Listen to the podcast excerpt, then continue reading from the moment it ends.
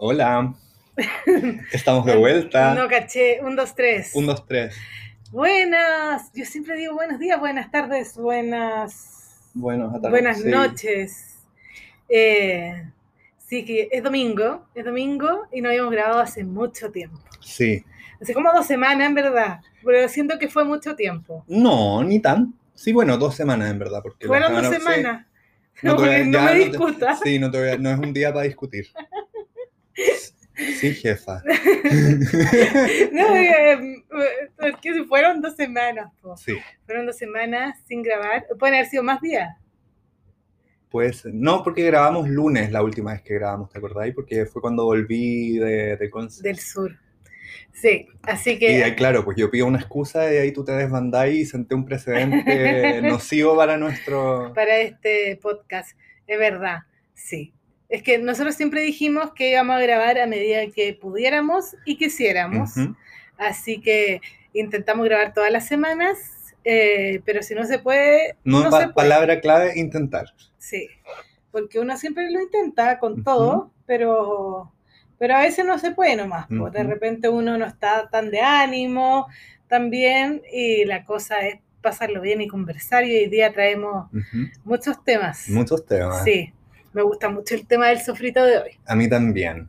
Sí, pero vamos a partir de... Poniéndonos al día, Sí, porque mal al que mal han sido dos semanas. Sí, en verdad no nos veíamos hace dos semanas, el cabro se peló, Sí, me tocaba Se- repasar el Britney 2007 porque está ya no tiene ridículo. barba, Es que ¿sabéis lo que pasa? Como que cambió ya tengo, completamente. ten- tengo, tengo- estoy, con, estoy con un pinche actual que me dijo déjate el pelo largo. Ah. Y le tuve que explicar, así como, mm, no. ¿Por qué? ¿Verdad que hay pinche actual? Porque ya se ve ridículo, porque ha raleado tanto la situación como arriba, y que qué si me lo dejo más largo, como que tú ves, tú ves a través. Sí, porque tenía, tenía en la, en la pelada de una forma Sí, como que, como que antes tenía entradas ¡Ay!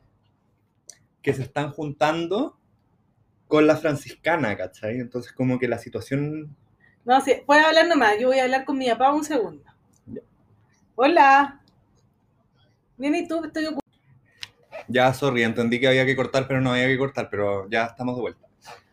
Y como que voy a tener que hacer una simbología de señas. Sí, vamos a tener que inventarnos un lenguaje. Sí, porque Como- te dice así, es que, ¿no? ayer, Te dice, no, no ayer, cortes, ayer si vi lo Los ves. Ángeles de Charlie en la noche porque mis vecinos malditos, vecinos malditos, No, ya, pero déjame decir que mis vecinos primero No, fueron sí, los vamos a hacer la competencia de vecinos, sí, pero es que competencia de vecinos. tú podéis concebir 10 para las 4 de la mañana en el balcón con micrófono haciendo karaoke. Algo que yo haría. necesita y el micrófono, no, o sea, por último, sujétate tu, el shampoo, qué sé yo, pero con el micrófono prendido haciendo karaoke. Es que cuando uno hace karaoke, hace karaoke. Yo, yo lo entiendo. Ahora, yo no tengo micrófono, yo chillo nomás. Pero Voy a entender a tus vecinos para que veáis cómo se siente. No, No sé qué han hecho, pero no los voy a entender, te aviso vecinos que no los voy a entender. cantando, porque si hubiesen estado cantando, por último, yo canto con ellos. Los No. voy a entender, los voy a Mis justificar. vecinos estaban chillando. Hay gente que necesita chillar de repente. No, Sí, no, sí, de repente la vida es demasiado y hay que chillar. no, Hay que tomar y chillar. No. Sí, no, porque el karaoke es algo serio. no, el karaoke. Ahora, yo no Yo estoy diciendo entiendo, que pero- esté bien que hayan estado cantando karaoke, está- no está bien. Es como. Que canten adentro de la casa, O por último, con la ventana estamos cerrada. todos encima de, uno del otro, como que y estáis ahí al lado. No prendáis el micrófono, ¿cachai? Así que me- Canta sin el micrófono. No, sí, no, sí, estoy de acuerdo. o sea, de con acuerdo el- con eso. entiendo la emoción del micrófono como para ponerle sentimiento y la cuestión, pero prenderlo No, con yo- el parlante. yo iba a que, o sea, si lo sacamos del tema pandemia. eh, No ni siquiera queda, pandemia, me, me da lo mismo. La hora. sí, Las po. 3.53 No, pero por de la eso, mañana. pandemia, toque de queda, esa hora hay toque de queda. Y, y claramente, a no ser que hayan estado solos, no, pero me imagino que era un carrete más grande. Sí. Sí, yo, yo no- no pongo las manos al fuego por el aforo ahí, pero... Yo acá tampoco. No. La verdad de las cosas es que aquí, No, y ¿sabéis qué? Yo encuentro que el toque de queda ha sido más nocivo para el tema carretes porque hacís carretes más largos, pues, porque se tienen que Yo quedar de- toque a toque. O sea, yo, lo- lo- yo no he hecho ninguno, pero como que lo que yo siento alrededor mío es que un carrete que podría ser hasta las 2, 3 de la mañana sin toque de queda, ahora tiene que ser hasta después de las 5 porque se tienen que ir después del toque, ¿cachai? pero es que Pero esa gente que es irresponsable, po. Lo sé, pero por último. porque ¿cachai? yo he salido, no es que haya hecho carretes, no he hecho carretes, pero cuando salgo, O sea, yo vuelvo no carretes en toque de queda. pandemia. las veces que se, las pocas veces que he Ujú. salido, vuelvo antes del toque de queda, porque, porque sí, nomás, porque así es. Somos viejos. No, yo soy vieja, tú no, eres joven. no, yo soy pero- tengo un alma mayor. eh, pero mis vecinos eran por lo menos 30. Te podría decir que hasta sonaban como 50, era como que hubiese sido un matrimonio, era una cuestión infernal. No sé, yo encuentro que ellos es ¿Y lo que qué- sentían que tenían que hacer en el más, momento. más nefasta que los hueones curados gritando, ¿Cierto? hombres curados gritando. Oh, es que me dan, me dan, me dan ganas de sacar, Afec- ¿Afectará como tu percepción del volumen estar curado? pero por Porque, supuesto. ¿por qué? ¿Por po. qué gritáis? po? ¿Por qué Porque, gritáis? porque queréis que te escuchen. Sí, pero como que no te, te- te escucho igual. Bueno, pero yo fui eh, la vieja So Safe porque ya yo me acosté tipo 12 y la cuestión empezó a subir de volumen. Y esto era un carrete que a dos cuadras de acá, no era acá, era a dos cuadras, imagínate lo fuerte que se sentía. Me lo imagino porque el mío era en el edificio de Alfred. Ujú. Y me metí a su save a mirar y había muchos muchos reportes del mismo carrete y todo el mundo pensaba que era casi en su edificio porque así de fuerte se escuchaba. Como la, la, la reverberancia y la... Y, y- y yo puse mi reporte pues, en su save y me llamaron. Me llamaron de vuelta como a las 2 de la mañana. Porque para que pueda ir seguridad ciudadana, tiene que haber como una denuncia, entre comillas, con, con el root de una persona, ¿cachai? Con una Ajá. persona real. Entonces yo di mi root. ¿Cómo, cómo es posible Yo que nadie vaya a fiscalizar? ¿Cachai? So, a le haga algo, aquí hay Sí. niños, aquí hay gente vieja Es que, que quiere dormir. ult- mira, si por último que carreten, pero bajen la música y no chillen, en fin. ¿Cachai? Si a, mí, a mí no me importa, si quieren contagiarse todo, contágiense, mientras no me contagien a mí. Pero bajen la música, no puede ser que un carrete se escuche a dos cuadras, dos o tres cuadras, de, y, y que hueví a todos los vecinos, ¿cachai? Y yo sé que era sábado, también lo entiendo. Pero, o sea, era viernes el mío, el mío era viernes. Lo entiendo. Estamos, no lo cont- comparto. estamos contando esto como si nos importara que alguien nos discuta. No, no lo, No, no no me lo condonamos, es como que, es que estamos dando como excusas, así como, lo entiendo, lo No, bueno, no lo hagan, punto, es mi podcast. Sí.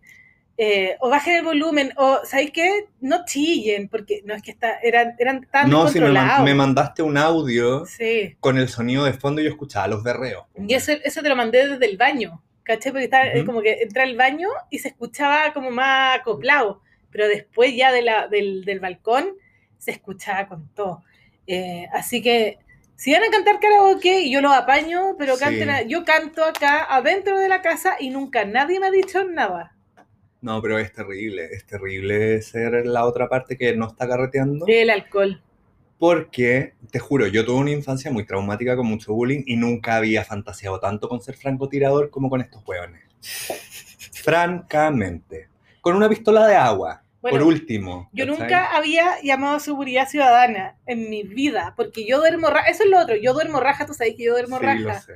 que, yo no me despierto con nada. Con nada. Si una vez yo la dejé durmiendo y la dejé durmiendo como con notita de como, Dul, me fui, dejé todo apagado, porque Onda. de verdad estuve un rato así, zamarreándola así como, Dalal, me voy, Dalal, me voy. No, filo, ya. Apagué las luces y le dejé una notita como casi. poco menos que pega en la frente. Bueno, ese es mi nivel de, de dormir, entonces a mí, a mí en general nunca no me molesta cuando hacen carrete aquí alrededor, así como violitas, ¿cachai? No, ¿y sabéis lo que a mí me afectó? Pero esto parece una rave. Me como- afectó, la pan- me afectó la pandemia en ese sentido porque yo igual me habían dicho que mi barrio era como bueno para el carrete en las noches y yo me había alcanzado a aclimatar a ese ruido cuando llegué y después con la pandemia todo eso se acabó y me desacostumbré y ahora estoy teniendo que acostumbrarme de nuevo. Sí. ¿cachai? No, sí, es verdad. Y más encima con el calor es imposible como, Eso. ay no, es que no, da, pucha, da mucho ruido, cierro la ventana, ni cagando, Ya. ¿qué? Eso me pasó. Yo tuve que cerrar todas las ventanas o si no, no me iba a quedar dormida nunca. Pero lo peor fue que me dormí a la hora del hoyo y me desperté a las 7 de la mañana el sábado, ahogada de calor, porque tenía todas las ventanas cerradas, por supuesto, por culpa de estos chuchas su madre, que en verdad, en verdad yo les deseo, les, les deseé de todo corazón que ojalá tuvieran mucha caña, en verdad mucha caña, Sí, esa caña, De esa que te. De, de, esa caña, de, de la peor caña del mundo y que en verdad no encontraran vitamin water ni Gatorade para hidratarse. Smart water. Nada, Smart nada, Water. que no, y, y que ojalá el pedido del McDonald's que hayan pedido el otro día para la caña Se demore. se, se demore tres horas y que estén cagados de hambre. Ujú. Todo eso les desee desde el centro de mi corazón. O que se coman un plátano. ¿Por qué? Porque te acordás una vez que yo estaba con una caña asquerosa, pero siempre light, me comí un plátano y después me tomé un vaso de coca light y fue la peor idea que podría haber tenido Pero, en la puta uy. vida. Ya, pero igual plátano tiene potasio. Potasio. Con arroz blanco. Maduro. Eh, pero así que así con los vecinos. Bueno, yo digo vecinos y como que mucha gente me decía, pero no llamaste a carabinero, pero no avisaste a los conserjes. ¿Hay cachado esa cuestión? mira, es como, este, este es un llamado, es como es por- un por- servicio de utilidad Sí. pública, un llamado a que cuando yo me quiero quejar, yo no quiero la solución, es una pregunta retórica. Sí. Yo quiero decir, quiero desahogarme, no quiero que me den la solución porque no la estoy preguntando. Y además ustedes creen que realmente soy tan imbécil que no voy a, que no avisé. O sea, Weón, llamé al ministro del Interior, ya, poco todo- menos. ya, ca- ¿Cómo se llama el ministro del Interior de ahora? Que ahora se, se lo están cambiando como cambia calzoncillo. Rodrigo Delgado. Don Rodrigo, señor Delgado, aló, aquí hay niños. pero eso, pues sí, pues hay cachado esa gente que te responde, pero, pero llamaste a los pacos, oh, y la cuestión. ¿Y sabéis qué? Y ajena el hoyo, porque es como, weón, amigo, me estoy, me estoy quejando, me estoy quejando, no quiero que me solucione. Además que no me sirve la Me solución. importa un comino, váyanse a la chucha. ¿Y qué me importa a mí? bueno, eso, así que, pero eso, no eran mis vecinos del lado, sino si hubiese sido mis vecinos del lado, por supuesto que voy a tocar en la puerta, ¿cachai? en bata, con gorro de Doña Florinda. Eh, Voy como sea y con, con mi peor enojo, y en verdad, yo siempre digo, no me quieren ver enojada. La Dalal llora. No, pero antes de eso soy un no. Yo lloro de rabia, de enojo me enojo. Sí. Así que... Eso, ahora vamos a ser felices en todo el resto del podcast. Relájense. Sí, no, pero si no, no soy infeliz. y Lo que pasa es que mi infelicidad pasa por dos cosas, generalmente. La falta de sueño Y el hambre. y el hambre. Sí. Pero la falta de sueño es peor. Sí. Falta de sueño, cansancio es peor. ¿Te acordás cómo yo estaba ese día que pasé de largo? Estaba como hiper. Está hiperventilado. Grabamos ese día, po. Sí. ¿no? Puede ser sí o no. Sí, día- porque no, si nos vimos es porque Ah, sí, po. porque te reté todo el podcast. Sí. Sí, por tu hiperventilación. Estaba muy hiperventilado porque pasé de largo. Y no dormía durante el día, porque quería dormir en la noche. Entonces estaba como... En fin. En fin, la hipotenusa. Así que ese fue entonces al final como que claro, pues, Ay, eso también tenemos que, que- que avisarle a la, a la people porque les habíamos contado. ¿qué cosa? Ah, Que- porque estamos nosotros Sí, dos nomás hoy y día. que nuestra invitada estrella Nuestra- Pero no vamos a decir su nombre No, para, que no, para, todavía- para que pueda venir otro día. todavía puede ser una sorpresa. Ahora, este tema era perfecto para Sí. ella, pero lo vamos a hablar igual porque ya lo teníamos guardado hace mucho rato y me parece que es... ¿Cuánto falta?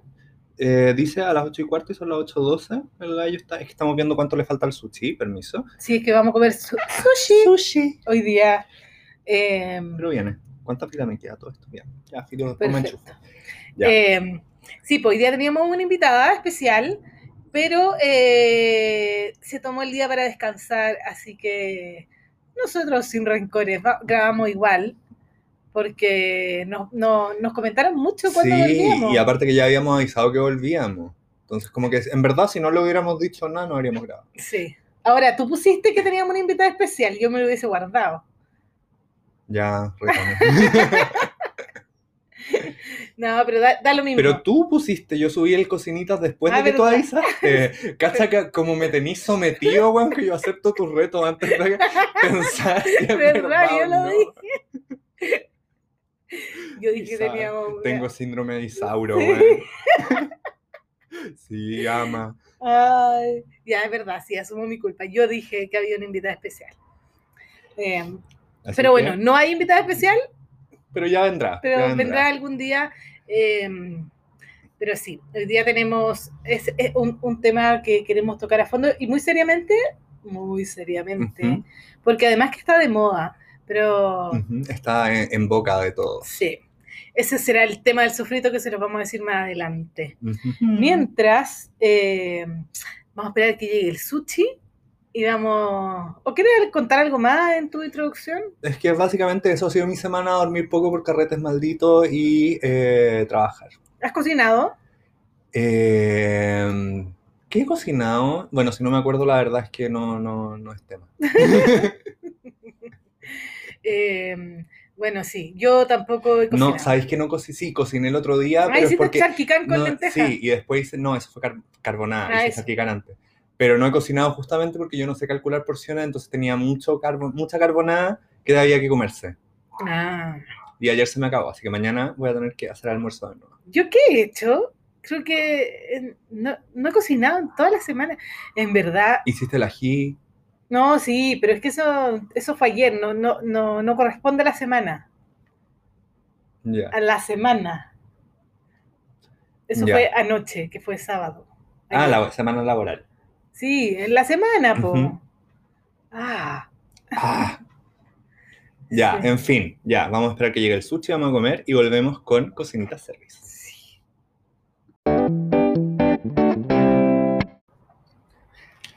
Ya, vamos Llegó el sushi. Llegó el sushi, estamos en eso. O sea, planeamos comer, pero se nos va a hacer tarde. Así Ustedes que no saben que nos demoramos en, Sí, que sí, en no. volver a grabar. si en algún minuto empiezo a... Ya saben. Eso. Vamos con el cocinitas de esta semana. Sí, sí, sí. Vamos a partir con una pregunta muy buena que nos hizo. A ver, espérate, que quiero ver quién la hizo. Quiero... No, no sé quién la hizo, no, sí, anotamos es que lo eso. ano- no anotamos eso, pero igual lo quiero ver. Mm. Pero ya me dio lata. Y, em, Pero ustedes saben quién la sí, hizo. O sea, Tú ella sabes sabe. quién eres. La diferencia entre el pan de Pascua y el panetone. A ver. Eh, bueno, aparte de la, la obvia de que son dos cosas distintas, eh, la diferencia es que el pan de Pascua es, eh, es una receta más parecida a un queque, como que es un batido, no es una masa. Ah, y el Que ahí ya es una cosa de gusto si es que puede o no puede y el tener panetón es como un brioche. frutas ¿no? con... Sí, es una masa, es una masa leudada, súper blanda, pero es una masa. Me gusta no más el panetón, me parece a mí. A mí me gustan los dos, ¿sabes? Es que yo no soy de, de pan de Pascua. la Yo, yo soy de pan de Pascua, pero soy de del pan de Pascua más rasca que vaya a encontrar. Me da lo mismo Mm. esa cuestión así como eh, que no tenga fruta. No, a mí me gusta el pan de Pascua líder. Punto. Ah, ya. Así como, ese es mi pan de Pascua. Es mi, no diría que placer culpable, porque en general yo no soy culpable con mis placeres, pero lo disfruto. Igual que cuando tú la, la selva negra de supermercado.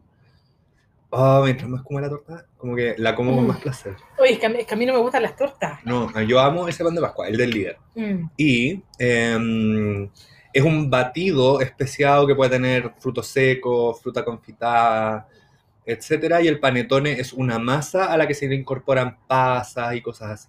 Ah. Así que esa es la diferencia. Es más como un pan que un queque. Y el pan de Pascua es más un, Un queque, queque, que un sí. pan. O sea, es un queque, básicamente. Básicamente. Sí, el panetón es muy famoso en Argentina. En Argentina porque es italiano. Panetone, Panetone del Tano. claro. ¿Y el pan de Pascua de dónde viene? Ah, tengo que hacer un disclaimer. Que vamos a tener que invitar a, a- a esta persona, a la, a la José. Eh, la José sabe muchas cosas, sabe mucho. Entre esas cosas, eh, escuchó el podcast pasado y dijo que eh, estábamos bastante cerca de las ponderaciones de lo real, de, de, de dónde habían nacido y por qué habían nacido en nuestra historia inventada, que a todo esto, ¿Acaso es real la familia de ¿acaso educación? es real la familia educación? A todo esto ustedes no nos crean, o sea, ahora créannos, sí, por supuesto, en el Cocinitas créannos todos los consejos, pero en general hay muchas cosas que probablemente estemos inventando, como la historia de las ponderaciones. Eh, pero al parecer te- me contó que venían de las monjas, de, Lim, de, de Perú, eh, de los virreinatos, puedo estar inventando también, me, me contó varias cosas, entonces yo decidí que algún día la íbamos a invitar a hablar de historia de la cocina, porque Eh, y de otras cosas más, porque se manejan muchos temas más. Pero eso quería decir, Para matizar Porque- información con desinformación. exacto, porque me parece que alguien nos escribió que se creyó realmente la historia de las ponderaciones. Yo traté de hacerla lo más ridícula posible para que fuera evidente. Era súper ridícula, perdón, persona que nos creyó. Era súper ridícula. Era claramente... Sí, como que yo creo que no hay gente que se... O sea, hay alguien que se llama María Música, entonces como que podrían creer que hay alguien que se llama Juan Educación. Pero él traté de hacerlo lo más así Bueno. como obvio. Eso, eso quería contar acerca de, de las historias reales que contamos, que no son tan reales. Así que ese es el panetón. Y el es pan el de panetón y el pan de Pascua. Y ahora eh, nos preguntan, ¿cuánto dura la carne cruda en el refri antes de, De- cocinarla? De nuevo, me, de nuevo me quita mi lectura no, te de estoy pregunta. dando el pase. Sí, yo lo, lo iba a leer. Ah, ya, perdón. Voy a enchufar mi sensor Zulma. Sí. Eh, ¿Cuánto dura la carne cruda en el refrigerador antes de cocinarla? Tanto, preguntaron tanto como carne, vacuno, pescado, pollo, etcétera, etcétera, etcétera. Proteína. Cualquier, claro, cualquier proteína cruda.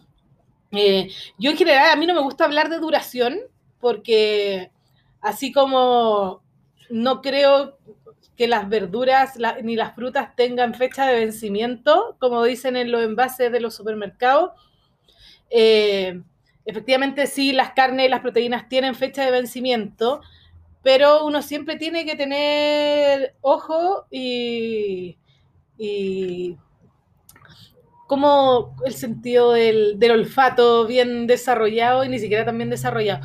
Pero en general duran aproximadamente dos, máximo tres días en el refrigerador eh, antes de que se echen a perder. Yo soy, a mí no me gusta dejar la carne en No, el refrigerador. tampoco.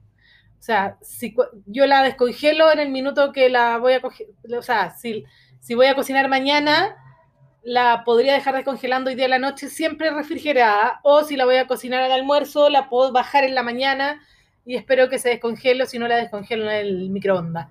Eh, pero en general eso pasa con las carnes, sobre todo, ponte tú, si van a comer el pescado crudo, hay que tener mucho cuidado con cuánto tiempo lo tienen adentro del refrigerador.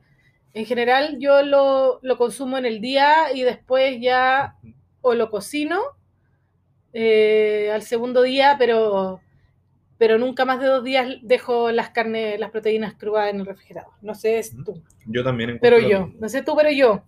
Yo te encuentro toda la razón. Así que tengan ojo, pero siempre más allá de eso, no es que sea una regla, porque, porque la comida, no, no- no- o sea, hay reglas en las recetas, pero, por ejemplo, si yo dejo un limón al lado de, eh, o sea, en la frutera, el, el limón del lado puede estar, bueno, dos semanas y el limón, y, y el otro limón... Se eh, pone verde al tiro. se pone verde al tiro, le salen hongo al tiro, ¿cachai? Entonces, eh, ¿cuál es la referencia? No, sé cómo- existe. no sé si tu refrigerador está bien calibrado, si que de repente está un par de grados más caliente de lo que debería estar. Así que siempre tengan ojo con. Tengan ojo, miren, miren sus carnes y huelan. Siempre prueben, no sé.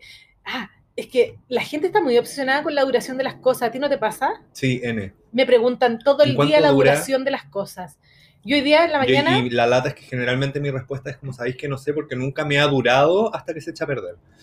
A, a mí tampoco, yo hoy día en la mañana pensaba, decía, yo hago esa reflexión cuando co- como o cocino algo y en realidad no. No, porque generalmente no, no, me hago importa nada cuánto dure. para tan a largo plazo que no me lo voy a comer o que se me va a echar a perder. Y además que, de nuevo, tenemos que entender que los alimentos, todos los alimentos se echan a perder en algún minuto, a no ser que sea un fermentado como hacer kimchi.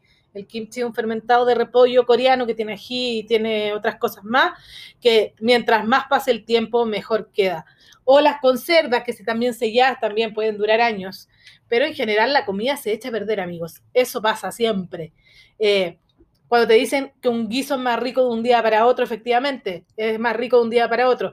Pero yo no me comería un guiso de dos semanas. No sé ustedes. ¿Ah? Porque empiezan a salir olores, las, hay cosas que empiezan a fermentar. eh, entonces hago un llamado eh, Al sentido común. al sentido común cuando uno pregunta cuánto dura algo. Por ejemplo, a mí me preguntan siempre cuánto dura el yogur. Y yo pienso que esa gente no compra yogur en el supermercado, probablemente. Igual el yogur de supermercado dura más que un yogur hecho en casa. Claro, y aparte que tú, como- tú igual así yogur en más cantidad que un potecito de yogur. Sí, claro, pero es como comprar leche, Ujú. ¿cachai? Por eso yo compro tetra de 200 cc, la Sí. leche del solito. Sí. Así que eso. Te toca la otra pregunta. Bueno, bueno. Proporciones para el glaseado de las galletas navideñas. Ya. ¡Bravo! Ya traga, traga, traga, traga. No, sí, ya tragué, ya tragué. Bueno, voy a comer yo. Porque aquí no tengo, Sí, no tengo cómo meter la cuchara. Y un glaseado de galletas navideñas. Te voy a dar dos tips. Mm. Porque para decorar y glasear galletas se hace con glacé, con glacé real, que es eh, clara con azúcar flor y generalmente se le pone unas gotitas de limón para que eh, no se ponga amarillo si es que lo vaya a dejar blanco. Y eh, también lo puedes hacer con azúcar y solo jugo de limón, pero queda más quebradizo. La cosa es que hay dos texturas que se usan para decorar. Que eso lo vaya ajustando con azúcar flor. Cuando Primero, primero yo voy a hacer una, no, te voy a hacer una pregunta de la- desde, la, desde la ignorancia. ¿Cuáles son los ingredientes que tiene un glaseado? Clara, azúcar flor, gotitas de limón. Ya, perfecto. Y la textura la ajustas con las gotitas de limón y el azúcar flor una vez que, que lo estáis haciendo. Mm, Lo que, está, lo que buscáis primero es una textura más espesa que te permita hacer el delineado de la decoración que queréis hacer y que no, no difunda. mm. Y después eso se, se diluye un poquito para eh, que en el fondo se pueda rellenar tu, tu delineado y se esparza mejor y quede como, como parejito. Y em, dependiendo de ya, eso ya lo podéis ver mucho más completamente en videos de decoración de galleta en YouTube, que en el fondo como que hay, hay técnicas que dejan secar la primera capa de glaseado y después agregan otros colores. Hay otras que, que se agregan todos los colores en, en húmedo para que se, se mezclen y queden planita, etcétera. Eso ya es a gusto del consumidor. Pero lo que en la casa de mi abuela siempre se hizo y que yo encuentro que es lo más rico, es que eh, decoran las galletas con un glaseado de eh, leche condensada con azúcar flor. Mm. Como que tú agarráis leche condensada y la vayas espesando con azúcar flor y eso es lo que tiñes. Mm. Y queda delicioso. Muy, muy delicioso. Y básicamente es mezclar e ir ajustando la textura con los mismos parámetros del otro glaseado, pero con azúcar flor en la leche condensada y colorantes para teñir. Pero yo he hecho glaseado solamente con azúcar flor y jugo de limón. ¿También, También se, funciona? también se puede, pero queda un poco más frágil de textura. ya. Versus como que si le ponís clara, como que esa proteína te deja un glaseado más firme ya, yo- para, cuando... Abro el huevo, saco una clara de huevo. Le pongo el azúcar flor. Y le pongo mucho azúcar flor porque... Sí, Y voy probando, voy probando y ujú, probando. vais probando como chorreas. Y después le pongo limón. Al final así como que le tiro unas gotitas. Cuando ya caché la textura. Sí. Acuérdense que el azúcar flor se como que se diluye mucho. Entonces Se hace nada. se hace nada, se hace cero. Así. Incluso pueden partir con media clara. Sí, yo también creo. Porque onda 200 gramos de azúcar flor es como... Sí, van a terminar con una cantidad de glaseado como para todas las galletas del mundo. Ujú. Así que vayan de a poco. Así que eso es lo que te recomiendo en cuanto a... Ay, preguntaba proporciones para el glaseado. Eh, Sí. Pero como no, no sabemos las Es que, de- es que es una cosa que vais viendo con la textura. Entonces, como que yo te puedo decir una clara, dos tazas de azúcar flor, pero de repente estáis usando un huevo M, un huevo XL, así que mejor ir con la textura e ir cachando. No. Oye, espérame un segundo. Es que se me perdió. Se me perdió algo. Eh, ya, pues. Entonces, eso. Ingredientes del glaseado, clara de huevo, azúcar flor y juguito de limón, pero pueden hacer el glaseado que hace la, la familia del cabro, que es leche condensada Con azúcar, con azúcar flor Y yo apruebo ese graciado porque me tinca demasiado y además que es fácil. ¿Cierto? Muy fácil. Es hora de que el cabro coma. Eh, tengo una pregunta acerca eh, de los cuchillos. Cuchillos en la cocina, ¿cuáles son los más importantes para tener? Los básicos para cualquier tipo de cocina, digamos. Entonces yo elegí cuatro.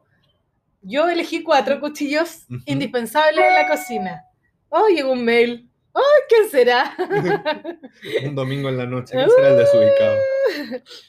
Oye, em, primero, em, le voy a decir como cuáles son los cuatro cuchillos como básicos que podrían tener y podrían comprar. Em, siempre fíjense, en- hay, hay varias marcas que de ahí se las digo, las tengo anotadas en algún lado. La otra vez eh, las anoté porque alguien me preguntó, em, así que de ahí me voy a meter el celular a buscarlas. Primero, el básico es este, el que le dicen el cuchillo cocinero o el cuchillo de chef, que es, no, no sabría cómo describirlo, pero es, es como, mide como 15 centímetros, tiene como mango firme y es como, Como el medio golpe. es como el medio golpe, pero no es el medio golpe, o si es, el medio es golpe. que depende es parecido a un medio golpe. dependiendo de cómo si eres muy alto, muy bajo, Claro. tu mano es muy grande, muy chica, hay distintas medidas de medio golpe, Sí. hay algunos que son más grandes, son más chicos, dependiendo de cómo a ti te acomoda cortar. Porque yo hubiese dicho medio golpe, pero le dicen en general cuchillo cocinero. Cuchillo de chef, cuchillo cuchillo cocinero. de chef. Eh, tiene una hoja ancha. El segundo cuchillo es el, eh, la puntilla.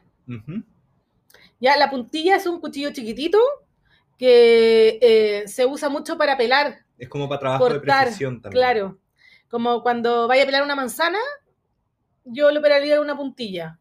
De repente, para cortar cositas chiquititas como el cibulet, yo también ocupo la puntilla, que son el típico cuchillo chiquitito que no tiene sierra. Estamos, seguimos con los que no son de sierra. Eh, el cuchillo de sierra o el cuchillo de panero, cual- un cuchillo bueno de sierra va a ser que nunca te rebanes los dedos cortando pan. Cortando pan y aparte que sirven para cortar el queque, la torta, todo el pan.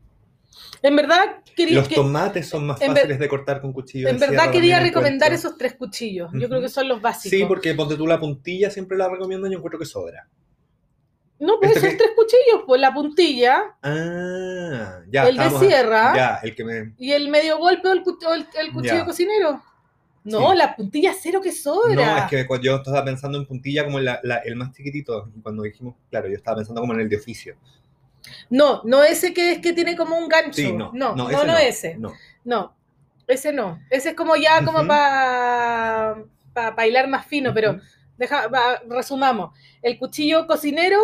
O un medio golpe, que es como el cuchillo grande para cortar eh, cosas más grandes, digámoslo. El, la puntilla, que es un cuchillito más chiquitito, que sirve para pelar o para el- cortar cosas más un- chicas. Es como un medio golpe hijito. Es Sí. como la misma lógica. Es como es el, la misma hijito del lógica, medio pero golpe. chica. Y el cuchillo de sierra o, o panero, que va a servir también para otras cosas, pero en general siempre es bueno tener un buen cuchillo de sierra. Y tener cuidado con los deditos también. Y acompañado de los cuchillos, siempre es bueno tener una buena tabla o varias buenas tablas. Ujú. De repente una chaira o una, una afiladora ahí como para, para pegarle una Sí, repasada. y sobre, y sobre marcas de cuchillos, tres claveles, arcos. bustos. sí. Los global son Los, como glo- luxury. los global también son súper buenos. O sea, lo que siempre recomiendan es que ojalá el cuchillo sea de una sola pieza sí, eh, para, para que no se quiebre tan fácil y que tenga buen peso y que te quede cómodo en la mano. Porque la gracia, por lo menos del medio golpe, es que el peso de la hoja es el que hace la pega, claro. para que tú no hagas fuerza. O sea, siempre y siempre esos cuchillos bien afilados, porque mientras más filo, Más me- seguro. más seguro para ustedes y para sus manitos. Eh, así que eso, espero que le haya respondido la pregunta. Ah, estoy hablando como... eh, eh, eh. Y sobre material de cuchillo, Acero acero inoxidable. inoxidable siempre. Hay algunos que son de, como de cerámica. mira, no son malos, pero son más frágiles. son, pero duran menos. Tienen mucha menos duración si cocinan mucho. Así como cuando uno elige así como, ¡ay, qué lindo el cuchillo rosado! Yo le advierto que el cuchillo rosado se les va a empezar a pelar y probablemente deje de ser rosado en algún minuto y pierda el filo mucho más rápido que un cuchillo de acero. Ujú. Em, Lo barato sale caro. eh, siempre. Oye, eh, y teníamos do- dos más para conversarla que nos preguntaron sobre las maldiciones en la cocina. Y nos gustó mucho ese Sí. tema. O sea, y no tenemos tanto que decir al respecto, pero Sí, porque yo muy- encuentro que no estoy maldito. me dio mucha risa una cosa que me contó el cabro, que era sobre una maldición que según él creía que todos lo decían. Y en verdad es como de su familia, es como que yo nunca lo había escuchado, a ver si ustedes lo habían escuchado, cuéntale tú. No, yo no iba a contar esto y ahora me acaban de hacer una, una, una emboscada, una- me acorralaron. Ya, ya, solamente lo voy a tirar así como por si alguien me dice como si yo la cacho. ¿Ustedes cachan la maldición del peo amarillo? Yo, no te, yo te juro que lo he escuchado siempre, desde chico. No te habría explicarla. No sé si te van a empezar a, a salir amarillos los peos, pero eh, siempre lo he escuchado. Yo creí que era algo que existía Pero ahora me dijo nunca lo he escuchado en ¿Cuándo lo dicen? Como siempre. Mm. Como no sé, cuando chicos, no sé, estábamos jugando, no sé, a las películas y, y le tiráis la maldición del peo amarillo para que no, no ganaran. Qué sé yo, ¿cachai? No sé. Yo creo que eso es un invento de tu familia. Puede ser. Mm. Nunca había escuchado en mi vida. ¿Y qué tiene que ver con la cocina el peo amarillo? No sé, era una maldición. Pero la pregunta era maldiciones en la cocina. Y esta weá yo te la conté anecdóticamente antes de grabar y tú la sacaste a colación. Ah. Es que yo pensé que era no. como, como que estaban en la cocina dije, no tiene nada que cocinando. ver por qué estamos hablando de esto. Nunca entendí que era en otro contexto. No, era una maldición X, una maldición genérica. Que no sé, al- alguien la ha tirado en la cocina, así es que la conoce. Eh, ahora vamos a ocupar la maldición del peo amarillo. Yo no sé si es una maldición, pero ponte tú, eh, a mí igual me pasó un par de veces, que era que cuando hacía, ahora quizá el problema soy yo también, que no sabía hacer crema, ¿cachai? O, o no sabía hacer merengue, pero era imposible. Una vez estaba haciendo una torta para pa Pérez, un saludo, no, no creo que escuche esto, Rodrigo Pérez, si estás escuchando, recuerda tu torta, Eh, para su cumpleaños, hace varios años ya, era una torta de como de merengue, de merengue, de, de merengue, ponte tú un merengue lúcuma, ya filo. Entonces había que hacer crema chantilly. Y weón, a mí se, se me cortó, se me cortaron dos litros de crema. Uno primero y otro después. Eh, dicen que cuando las mujeres están con la regla no pueden batir, hacer merengue porque se les baja o se les corta la crema. Mírame. Así yo le echo la culpa al síndrome premenstrual y a la. a- a- básicamente a la menstruación, Ujú. que no tiene nada que ver con la cocina, pero en este caso yo me compro esa teoría y, y yo creo que es una maldición. una maldición para las Yo creo, que mujeres. la- yo creo que existen en el sentido de que es como sugestión. Como que tú le das el poder a la maldición creyendo en la maldición. Por supuesto. Entonces yo creo que en ese sentido sí existen. O Como quizá- si tú ya estás convencido que estás maldito y no podías hacer queque porque se te baja, no se te queman. Es tu maldición de tu propia creación. O sea, no, sí, yo, no, yo siempre hueveo con que no sé hacer queque. O sea, en verdad, si sé hacer queque, es como... Te he probado queque es delicioso. toda la vida uno ha hecho queque. Lo que pasa es que soy, soy pajera para medir cosas y, ¿cachai? Probablemente me queden como que se me bajen o me queden feos, pero ricos van a quedar. Em, Pero esa como sugestión de que alguien no puede hacer algo. ah, no, todos podemos hacer todo. No, es que estoy maldito. Siempre se me, se me, se me corta la crema pastelera, se me hace gorro. Es Em, como, mm, proba- si, te- si tú crees eso, ¿Sabes qué? Yo creo- probablemente sí, porque tú eres el cocinero que está a cargo y si tú crees que no puedes, Eso mismo. Y contestémosle a, a- a palabras del todo que tiene mucho que ver con la energía y si no lo siguen pueden empezar a seguir esa cuenta que es arroba palabras Las del, del todo. todo. Eh, quizás la cocina no es el propósito. y está bien. pero tiene que ver también eh, la cocina siempre, tiene que ver con perderle el miedo. Hay mucha gente que le tiene mucho miedo a cocinar, por lo tanto, cocinar con miedo, así como en la vida ser la mayoría de las cosas con miedo probablemente no salgan tan bien como queramos. Me dio hipo. Mm. Pero eso, perderle el miedo, o quizá el miedo en sí mismo, puede ser como una maldición. Eh, no así como eh, el día que muera Rafael Domínguez, ¿cachai? Ajá. No como ese tipo de, de maldición. Pero como que esta cuestión, cuando uno llama la energía a que la cuestión te va a salir mal, te va a salir mal. Ujú.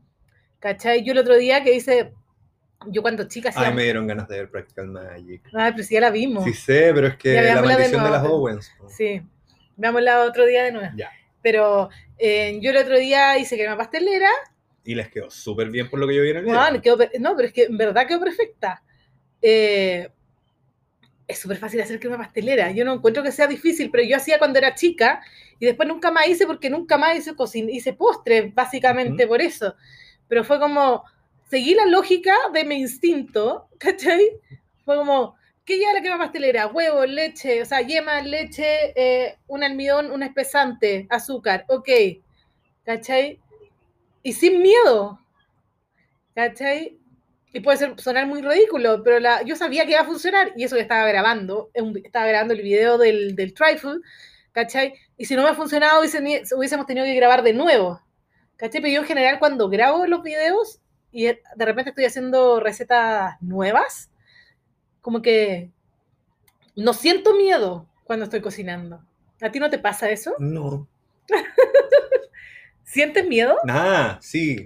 ¿Me, Me estás escuchando lo que estoy Me hablando? pasa, me pasa eso. Pero es que estaba pensando como hombre se complementa al hombre, mujer con mujer, así mismo en el sentido contrario. Y lo di todo vuelta. Mm. Pero, eh, como que en general no, porque es que igual yo sé cocinar, ¿cachai? Ya, como que pero- hay como una, una base desde la que uno extrapola y construye. Entonces, como que no le perdí el miedo en ese sentido, ¿cachai? Sí, pues eso mismo estoy diciendo yo. ¿Cachai? Chócale entonces, estamos de acuerdo. Así que Entonces, eso, sin miedo. pierdan el miedo. sí. Pierdan el, el miedo a las cosas porque si la cagan, después ya no la van a cagar nunca más. ¿Cachai? Y yo creo que por ahí van las maldiciones, entre comillas, maldiciones que no son maldiciones realmente. ¿Y qué más? maldición es hacer ají y meterse el dedo en el ojo. Sí, Eso sí que es una maldición. Así que tengan ojo con eso. sin ají. Sí. ¿Y qué más nos preguntaban? Nos preguntaban ideas de almuerzos rápidos. Ideas de almuerzo rápido. Lo creo que lo más rápido es mandarlos en nuestros Instagram, ¿cierto? Sí, de todas maneras. Así como yo encuentro que igual ponte tú una sugerencia muy rápida es eh, salsa de tomate, un poco de agua, ñoquis directo a la salsa en una sartén, queso parmesano. Mi sugerencia muy rápida: shakshuka, salsa de tomate, puede ser envasada. La aliñáis un poquito, le ponéis color. Si queréis ponerlo, le saltéis unas verduritas, par de huevos adentro de la misma sartén y shakshuka listo. Almuerzo. ¿O no? Ahora, mi almuerzo rápido siempre es como. Como que para mí el almuerzo rápido siempre es tallarines. Sí. Como sí. que le pongo color como con la salsa, pero siempre tallarino o algo así. Igual, como, a ver, ¿qué me hice? En la semana me hice una, siempre tengo rapidita de tortilla. Y pesqué, onda, me había sobrado un pedazo de pollo, tenía como diferentes verduras y me armé una fajita. Fin. De nuevo me dio hipo. Esto es por comer. Sí. Pero ya terminamos, estaba súper rico. Sí, Gracias, está. gracias a mí, porque yo lo pedí. Nadie me lo regaló. Oye, eh, sí, vayan a nuestro Instagram, hay muchas ideas de almuerzo rápido. En general, yo en la semana, cuando subo cosas, es porque me estoy haciendo mi almuerzo que probablemente es rápido. Sí, Sí, ¿qué más? Eso, esas eran nuestras preguntas. Arroz salteadito con verdura, harta salsa de soya y yo- Maduro, potasio. con arroz blanco. Aguacate. Sí, Yo me río de eso, pero en verdad, como que creo que entiendo y que vi el video de dónde salió, pero después ya no entendí los chistes como posteriores al potasio. Porque me da risa la palabra potasio. Potasio. Es que como yo lo entiendo porque básicamente ese era yo contestando preguntas en anatomía, toda mi pasada por odontología, en el fondo así como, eh, por favor, cuéntenos la inserción del, del esternocleidomastoideo y, y la wea. Yo como, "Mm, no, potasio. Con arroz blanco. ¿Cachai? Maduro. Ya, pero ¿dónde se inserta? En potasio. Entonces como que yo lo agarré desde como la familiaridad. Ah, ya, ok, ok, ok, ok. Es como, mira, no sé esto, pero te voy a responder esto otro. Porque esto sí lo sé, permiso, super mi potasio. Em, Así que eso fue Cocinita Servir ah, esta semana. espérate, no, quiero decir algo más. Ya, entonces no, sigue siendo, dilo. No, quería decir como, más que plato recomendado, eh, cuando no hay ganas de cocinar, yo encuentro que eh, cuando no hay ganas de cocinar hay que aperarse con cosas básicas que son eh, como tipo cierto aliño. Sí, tipo un celular con Uber Eats instalado. No. ¡Ah! Se va a cortar esto. Espérate. No, no, no, no pare, no pare. Salsa de soya, aceite de sésamo, salsa de pescado eh, eh, y harta especia. Y con eso arregláis cualquier comida en 3, 2, 1. Todo lo que sobra, le echáis muchas cosas y fin. Fin. Fin. Ya, bienvenidos a una nueva edición de Me Gusta por la Trama. Porque bienvenidos a una nueva edición. Pensé que estáis como partiendo el podcast de No, nuevo. estoy partiendo esta sección porque es una sección que está muy cerca de mi corazón. sí, Porque yo vamos a recomendar películas en las que el protagonista es Mino. sí, yo sé, pero eh, eh, yo, como te dije, hay, hay que equilibrar. Yo hoy día no voy a. Yo a mí, hoy día de verdad me gustó por la trama lo que voy a recomendar. Ah, es una trama real, una trama, Sí. estamos hablando de la historia. Sí. Ya. Pero- no, a mí también me gustó esta película, pero no, pero como puedes, que- puedes partir tú con tu película. Ya, bueno. Porque eh, yo no la he visto, no sé ni, ni quiénes actúan, no sé ni siquiera de qué se trata. Ya. Así que hoy día él le gustó por la trama. Vamos a hablar de Greenland. Greenland. Greenland es una película nueva, está en Streamio o plataformas como tipo Torrent. Ah, nueva. Nueva, nueva. Sí, incluso en Streamio salía como This Movie is Still in Theaters, pero tiene Ah. fuentes. Y la vi y es, me gustó, porque yo soy del... Yo soy del... Y la vi y me gustó. ¿Listo? Sí, sí, gracias por venir. Gracias, chao. No, la cuestión es que yo soy de este tipo de películas, así tipo 2012, El día Pero después de mañana. ¿qué, qué Es una, es? es una película apocalíptica catastrófica, viaje del héroe hacia el nuevo mundo. Ya, muy no mi tipo de película. Yo ¿no? las amo. Eh, actúa eh, 300, No. eh, mm, Ugly Truth, Gerald Butler. Yes. Sí, pues. Él es o sea, de- una es de comedia romántica. No me digáis 300, porque Pero- para mí son. Ya, una No es de comedia son. romántica, pero igual 300 está como toda la película en calzoncillo, Es que. en faldita. No, pero dime Outlander y yo te digo sí. Ya. Y eh, actúa él, él es el protagonista. Me gusta a mí Gerald Butler. Es como ¿verdad? una trama vintage, una trama como... Es que es como Una, una, trama, trama como un clásico, una trama como añejada en roble, ¿cachai? No, pero yo creo que esta es como una trama para mi, pa' mi edad ahora. Como, porque como que todas las otras películas que he visto como por la trama son tramas como jóvenes, muy jóvenes. Pero esta es como una trama bien. Es una trama que ha vivido la vida. Sí, me gusta él. a mí. Ya, la película se trata que eh, Gerald, Ujú. eh, porque no nos acordamos de su nombre, obviamente, es eh, arquitecto, Ya, es un arquitecto que trabaja haciendo rascacielos. haciendo arquitectura. Sí, oye, una cosa extrañísima. Y está casado con la... Ah, está eh, casado. Sí, pero así como en problemas, pero está casado Ya. con la Morena Baccarin. La, Ay, yo sé, sí, yo sé, yo sé, la, la polola de... La polola de... eh, yo sé quién este es huevón. ella. Sí, es la, la, la polola de eh, Deadpool. No, Y es la de la serie de los aliens de Warner que mi papá vio mucho. no, es la señora de... eh, Ah, te digo al tiro, hoy ¿qué, pan- qué onda mi nombre? O sea, mi primera temporada de Homeland. Ya, Es la señora del... Es la señora del... Ya. ya. Dale nomás, dale Ella es la señora y tienen un hijo diabético. Ya. la cosa es que en las noticias están dando que va a pasar un cometa, que viene un cometa súper cerca de la Tierra y que va a ser un avistamiento bacán y que nunca había pasado uno tan cerca y la cuestión. Resulta que, bueno, que la acaba con el cometa. Y la cosa es que empiezan a cachar que en el fondo va a pasar súper cerca y así como, oye, se va a ver súper así como el eclipse, el eclipse. Empiezan a decir como, oye, van a caer como unos pedacitos, unos pedacitos, pero súper en el mar, súper en el mar. Y después empieza como, bueno, parece que van a ser como cerca de la costa, pero todo bien, todo bien, hasta que ya full ¿En qué parte de Estados Unidos era esto? En Atlanta, Ah, ya. Georgia. Atlanta, Georgia. Georgia. Y em, la cosa es que eh, empiezan a cachar que hay como una selección randomizada de gente para eh, llevársela a bunkers. Ah, ¿Cachai? Entonces a este huevo le llega una presidential alert, así como presidential alert, this is not a drill, bla, bla, bla. eh, esto no es un simulacro. entonces, eh, se tienen que ir a tomar el avión para Ah, irse a lo- los bunkers. los Su familia. Los eligieron porque obviamente él es un arquitecto, ingeniero en, Y es Mino. en estructura y obviamente es mino, hay que repoblar la, la tierra ella- con la mejor genética. Ella es hermosa. Ujú. Ya, y acá eh, empieza a quedar la cagada porque ya se van y obviamente hay escenas muy dramáticas de como ellos yéndose porque les llega la noticia cuando están como en un asadito, como viendo la iglesia, viendo Un asadito. cometa, un asadito, vienen a ver el cometa, la iglesia, la iglesia. Y está ahí el Y está- Nacho, y estaban está y- Jorge y que- Zabaleta, Sí, y está Pancho Saavedra en el todo. asadito. Y se así. ¡ah! Un asadito, ya. Y eh, Ya, la cometa. cosa es que les llega como al teléfono y se les pone en la tele también. Entonces todo el mundo cachó que se habían ganado el loto del búnker, ¿cachai? Entonces como que queda toda la cagada así como, de, llévate a mi hija, llévate a mi hija, por Ah, favor. Salva a mi Sí, entonces hijo. mucho drama. Salva a mi hijo, soy soy Shelea que hay niño. Ya. Entonces eh, se van y, eh, bueno, les conté que el niñito es diabético.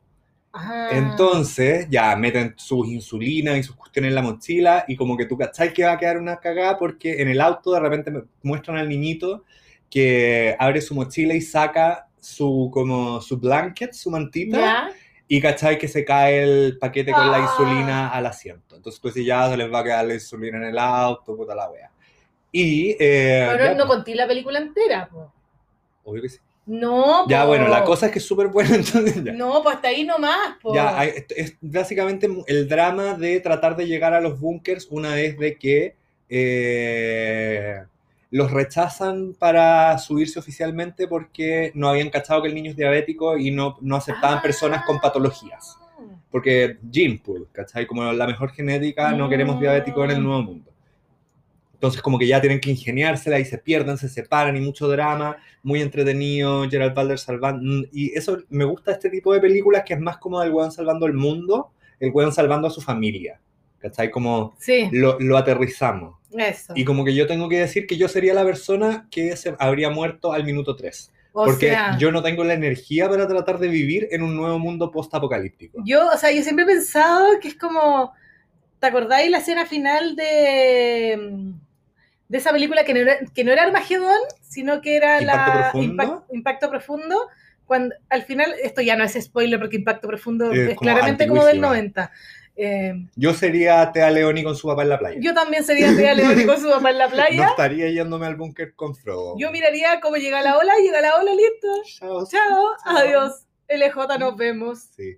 Sí. Oye, me gustó tu película, pero te digo que no, contemos, no la contemos entera porque en este caso he Ah, no, no. verla. Sí, bueno, ya, entonces no se las voy a contar, pero es súper buena, está súper bien hecha en ese sentido. Si les gustan estas películas, que en el fondo son así como full acción, ir a ver al cine, porque pantalla gigante, como que ganan mucho con eso. Bueno, Son pero bacanes. no hay cine. O No, sí, pero- Abrieron los cines, abrieron los cines. Pero yo la vi en streaming y todo bien. Se llama Greenland. Greenland, porque Greenland. los bunkers adivinen dónde están. En Greenland. En Greenland. O Groenlandia. Ah. Ah, es que yo anoté Greenland. Es que Greenland se dice. Ah, ah bueno, Greenland, sí. ok. Así que esa es mi algo. recomendación. eh, gran valor Gerald Butler ahí siendo papi, papi, Me- me papi gusta, salvador. Me gusta él. Me gustó tu recomendación. Bastante buena. Así que la disfruté bastante. Quizás la voy a ver algún día. Yo, yo vengo con una recomendación que es un documental. Ah, mira, Sí, ahí tiene. sí, así que no tiene ninguna trama de Oye, que está apreciación. vino David Attenborough. No, no, no hay nadie mino en esta trama. Pero es un documental que estrenó Netflix hace poco. Eh, tiene cuatro capítulos y se llama Carmel.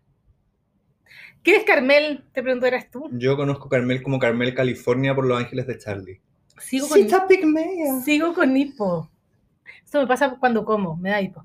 Bueno, Carmel es un country club que queda a las afueras de Buenos Aires, eh, Ah, ya. donde vive la gente muy millonaria. De argen- los ar- argentinos millonarios. eh, Puro chetito. Sí, viven en, en estos country clubs con casas grandes y, y, y- y tienen clubhouse y todas ¿Tienen motorhomes? No, pues son casas. No, pero la, la pampita. Ah, no sé. No sé, es que da lo mismo, po, da lo mismo si eso no es parte de la historia que de- Ah, del ya, bueno. No sé, nunca han mostrado un motorhome. No sé, yo creo que tenía una casa gigante y también tenía un motorhome. Como para ir a comer palta. Bueno, Carmel es la historia de, es un true crime argentino. Ya. Eh, es, es de un documental basado, o sea, sobre el asesinato de eh, María Marta García Belsunce. Uh, suena pero Sí. de las alcurnias. de las alcurnias argentinas. po. Eh, era gente de, o sea, era una familia de mucha plata y bastantes influencias. María Marta la encontraron muerta en su casa, en el baño, en el 2002. La encontró el marido. Eh, estaban almorzando una tarde de un domingo, eh, estaban almorzando en la casa de la hermana, la hermanastra, o sea, la media hermana, perdón, de María Marta, que vivía en el mismo recinto, ¿cachai? Eran como vecinos. Eh, y María Marta todos los domingos hacía un masaje en la tarde, ¿cachai? Llegaba la masajista. Entonces María Marta les dice, ok, chao, nos vemos. Y se, se, se va en su bici a su casa y el marido dice, ya yo me voy después. Eh, cuando llega el marido, sube a la pieza, encuentra a María Marta tirada en el suelo del baño y todo lleno de sangre. Chan, Chan. ¿quién mató a María Marta?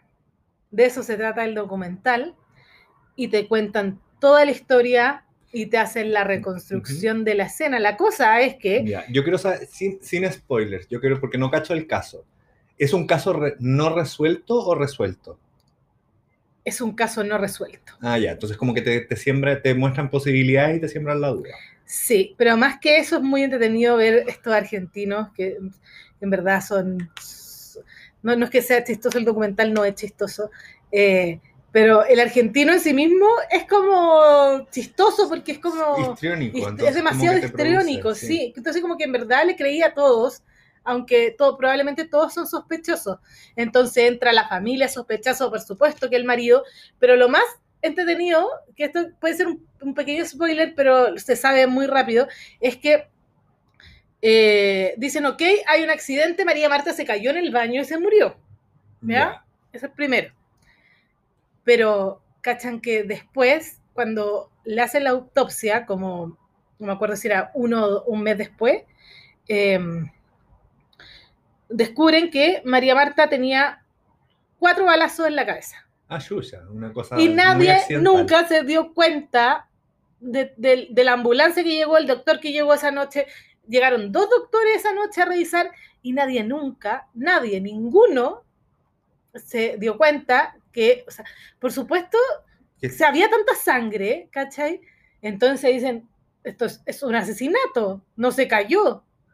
¿Cachai? Y ahí te empiezan a contar y hay testimonios de la familia, del marido, por supuesto, de los hermanos, de un vecino que anda por ahí entre medio de una historia paralela de, de la mamá del vecino, em, ¿Y la masajista? la masajista también, ¿cachai? Después empieza la cronología de tiempo, ¿cachai? Como que al principio tú creías una cosa y después va diciendo, ah, y después partes del juicio. Eh, así que, claro, pues primero lo habían calificado como un accidente doméstico eh, y después eh, se encontraron los orificios en el cráneo. Es muy entretenido. Y había Eh, motivo, hay intriga, hay herencia. hay de todo, hay de todo, hay de todo, hay de todo, hay- hay de todo. Pero lo más, lo más, cua- si lo ven, ustedes se tienen que acordar de mí cuando hay un careo entre las dos amigas de María Marta. La amiga hippie y la amiga cuica. Y hay un careo que grabaron, esto ya en el juicio, ya están... eh, y son muy chistosas. Una es la Peachy Taylor. La Peachy Taylor es la amiga cuica. Se llama, se llama Peachy Taylor real. Yo no inventé el nombre. Peachy Taylor y la otra amiga creo que es Inés, que era la, la hippie. ¿Cachai? Porque María Marta trabajaba con niños como de escasos, de escasos recursos, como que ella tenía una, era una galla muy inteligente, así como muy brígida en lo que hacía, ¿cachai? Y, y Napo, Fue muy extraño el Lo voy a caso. ver, Más voy a ver encima hoy porque es un true crime de como de la alta sociedad ¿Y es una serie con capítulo o un documental largo? un documental de cuatro capítulos. Lo voy a ver hoy día. Em, Porque probablemente mis vecinos van a estar carreteando y no voy a dormir, entonces voy a verlo hoy día. Sí, po. El marido que es carrascosa, más encima como que se tratan como de- por los apellidos, entonces eh, era más chistoso todavía. Así que eso les recomiendo. Carmel, no sé si es Carmel o Carmel, está en Netflix, cuatro capítulos, diversión segura. Y después me cuentan quién creen ustedes, tengo hipo, Sí. que mató a María Marta. ¡Ah! La número uno. ¿Quién mató a María Marta? Así que eso es la trama de hoy.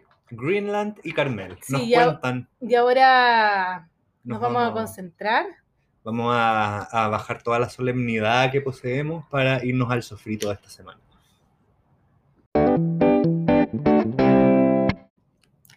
Llegó el momento. El momento que todos estábamos esperando. O que yo estaba esperando. O que estábamos esperando los dos. O que estábamos esperando también la invitada de hoy que no vino. ¡Ah! Sí, pobre invitada. Ay, sí. Eh, hoy día nos vamos a poner serios. Igual nos va- probablemente nos, nos vamos a reír igual.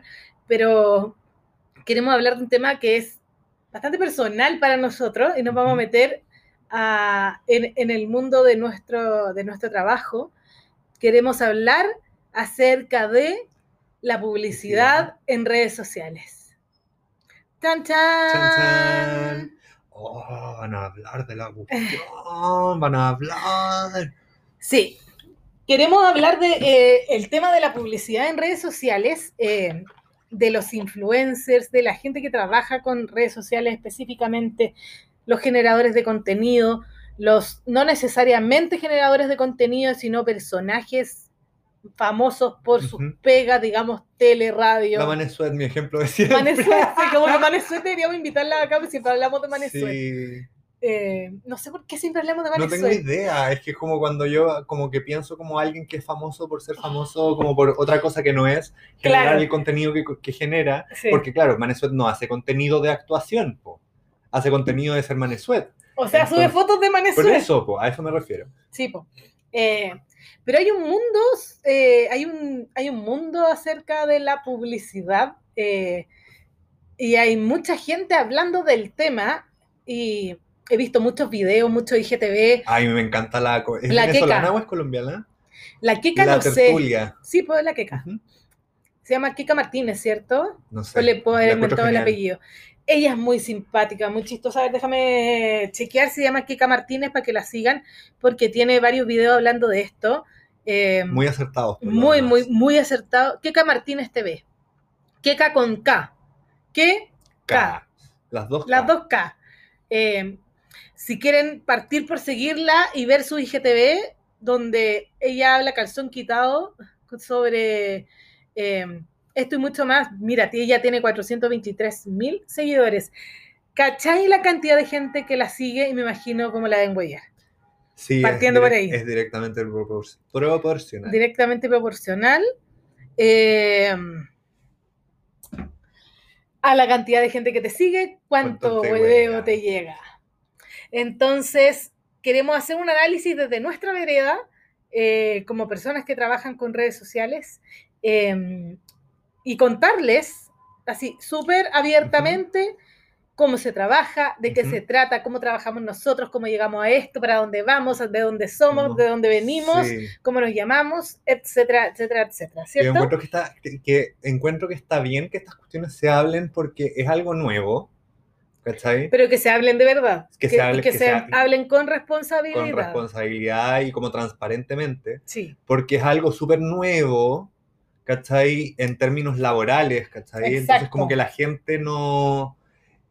Igual, esto no va a ser como así como un eh, how No. to influencer. No, no, no, Va a no, ser no. como un, un aclaramiento porque hay muchas vamos a eh, discutir malos sobre el... entendidos o desinformaciones al respecto. Y básicamente encuentro. vamos a discutir entre nosotros cosas que hablamos siempre en privado y que, y que vamos a transparentar de Ujú. ac- acá y les vamos a contar. Hay mucha gente que no sabe cómo se trabaja. O sea, hay mucha gente que no tiene idea que incluso Esto se trabaja. que claro, que esto es una pega. Entonces, Eh, yo siempre digo que a mí no me gusta la palabra influencer, A mí tampoco porque la encuentro media como, como banal. como, como frívola. Sí, es como bien frívola. Pero al fin y al cabo, así nos catalogan a muchos. Nosotros somos influencers de, ni- de nicho, ¿ya?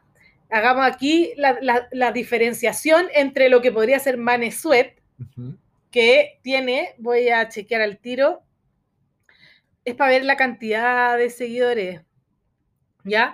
473 mil, ¿ya? Tiene casi 500 mil seguidores, ¿ya? Manesuet claramente no es de nicho, entonces Manesuet podría trabajar con cualquier marca. ¿Por qué? Porque llega supuestamente, entre comillas, a todos lados. Nosotros con Felipe Cabro Cocina Carlos somos influencers de nicho porque trabajamos Específicamente en comida, cocina. en comida, cocina y de repente algunas cosas extras que tienen Son relación con la cocina. Hogar. Hogar, homenaje, Sí, cocina. Aseo y De- ornato. deco- Decogar. aseo y ornato. Sí. Eh, pero eh, hay No, y, mucho... tam- y también, aparte de, de como nicho, ser como un tema específico, también es nicho porque nosotros nos dedicamos a generar contenido desde nuestro expertise más que desde nuestra personalidad. ¿Cachai? En tu caso sí, No, o en sea, mi, porque- en mi no, caso porque- no. No, porque en tu caso también tú eres alguien que sabe cocinar y cocina muy bien, versus yo que tengo estudios formales, pero, Sí, pero- es una cosa que hablamos desde, un, desde una autoridad y una experiencia como distinto a simplemente eh, algo más genérico, ¿cachai? Ah, claro, sí, pero por eso, hay muchos tipos de influencers y hay- así como hay millones de temas en el mundo, están las influen- las influencers de belleza, las les, los influencers de belleza que trabajan con maquillaje, crema, etcétera. Eh, Los de moda. Los de moda, Los de viaje. los de- eh, te estoy repitiendo todo porque no, se vuelve- viaje, el lifestyle, que es como cualquier cosa o Ujú. todo, todo. decoración, mi vida, es como Sí, el es lifestyle, como mi estilo de alguien, vida. Eso es un lifestyle. mi estilo de vida. Eh, ¿Cómo se llega a ser influencer? La verdad es que yo no lo sé. Yo no Yo tengo una tampoco. receta. Porque yo nunca fue algo que haya buscado, entonces no sabría cómo darte una hoja de ruta. Yo tampoco. Pero hay mucha gente que sí decir, sobre todo ahora, hoy en día, que- porque la diferencia es que nosotros partimos nuestras cuentas hace muchos años atrás, eh, donde no existía la palabra influencer, tampoco existían campañas pagadas en esa época. Eh, yo aquí voy a hacer un... voy a contar un poco de mi pega pasada antes de la NASA. Eh, yo antiguamente trabajaba en agencias, agencias de comunicaciones, que son, las agencias son las personas que se relacionan directamente con la marca, en general, digamos, que hacen los tratos con los influencers para hacer campañas. El, el intermediario El con el que tratamos. Exactamente. Yo trabajé muchos años en agencia, pero antes de que existiera, de que existieran los influencers en Instagram, porque no existía Instagram en esa época. Eh, entonces, eh, yo sí llevaba cuenta, cuando uno lleva cuenta de si, por ejemplo, yo estaba encargada de dar a conocer, no sé, un chocolate. Entonces yo tenía que hacer gestión de prensa, ¿qué hacer gestión de prensa? Llamar a los diarios, hacer comunicados de prensa, ofrecer mi producto. Y era mucho más difícil porque no existían, no existían influencers que, que yo le pudiese mandar mi producto para que lo probara, ¿cachai? Sino que tenía que llegar por otros canales, que era la radio, la tele, eh, los diarios. eh, pero la gente, en ese minuto, los personajes famosos tenían redes sociales probablemente, pero no existía la llegada que existe hoy de, de tú a tú con una cuenta de Instagram o una cuenta de Twitter o una eh, ya Facebook Canal de YouTube. o un canal de YouTube o un TikTok. Eh, entonces, partiendo por ahí, cuando yo partí trabajando, o sea, cuando yo me hice mi cuenta, Dalala la vi, que es mi cuenta, eh, era mi cuenta y siempre fue mi cuenta. ¿ya? Yo en ningún minuto pensé, dije, yo hoy día, mañana voy a ser influencer o yo quiero ser influencer. Nunca lo pensé. No sé cómo fue tu caso. Tú te hiciste tu cuenta para trabajar. Yo me hice mi cuenta. Bueno, primero no me hice una cuenta, era mi cuenta personal también. pero la, la idea era vender pastelería a pedido, ¿cachai? Entonces como que yo no, no, no, no me interesaba como armar una comunidad, o sea, yo ni siquiera lo pensaba en, en términos de armar una comunidad, ¿cachai? Para mí era como que me conociera gente que quisiera comprarme cosas, ¿cachai? yo ponte tú, yo nunca pensé que esto, o sea, yo no sabía que esto existía. O sea, existían las cuentas, pero yo no sabía que se podía formar tal comunidad. ¿Cachai? Ujú. Entonces, bueno, nosotros partimos así y, y- y sin querer queriendo, por cosas de la vida, eh, llegamos a tener una cantidad X de seguidores, que tampoco es la cantidad más grande del mundo. Como, insisto, de nicho. ¿Cachai? Vanesuet, 400, 500 mil seguidores. Nosotros, 57 mil 57 mil. y... Y fracción. Estamos casi iguales. Sí, oye, Sí. sigan a la para que seamos gemelos. Ah, eh, bueno, aquí va con toda esta introducción que quizás puede sonar No, aburrida. hombre, el contexto, po. es, es es para, darles, saberlo. para darles contexto de eh, que hay diferentes formas de, de- de cómo la gente que, que está trabajando con Ujú. redes sociales hoy en día ha llegado a trabajar con redes sociales. La forma de, la, de, de comunicar de las marcas cambió. Hace, digamos, cuatro años, cinco años en Chile, y cambió porque a la gente empezó a consumir mucho más eh, este tipo de canal de comunicación. Yo digo, mi cuenta es mi propio canal de televisión. Yo llego a Ujú. 57 mil personas. La cuenta de Felipe llega a Yo siempre lo he 57 mil personas. Yo siempre lo he llevado, yo siempre- más que como canal de televisión, yo siempre lo pensé como una revista. Ah, ya. Como que, que no sé, como igual como entretenido como hacer ese paralelo, porque como tú eres mucho más visual de Sí. exponer video, mucho más audiovisual, versus que yo soy más foto, Sí, po. como que tú lo pensás como tele yo lo Sí. pienso como revista. Yo siempre lo Mira, pensado ahí como tiene. tele, sí, sí, yo siempre lo pensé como tele. Entonces, eh, y desde que empezó el tema de las historias, esto tuvo un boom aún mayor porque se generaron más formas de hacer contenido. Ya no era solo un post, antiguamente uno subía una foto y se esforzaba mucho y se podía subir una foto al día. Y Y había si que... quería ya hacer un video tenía que durar menos de un minuto.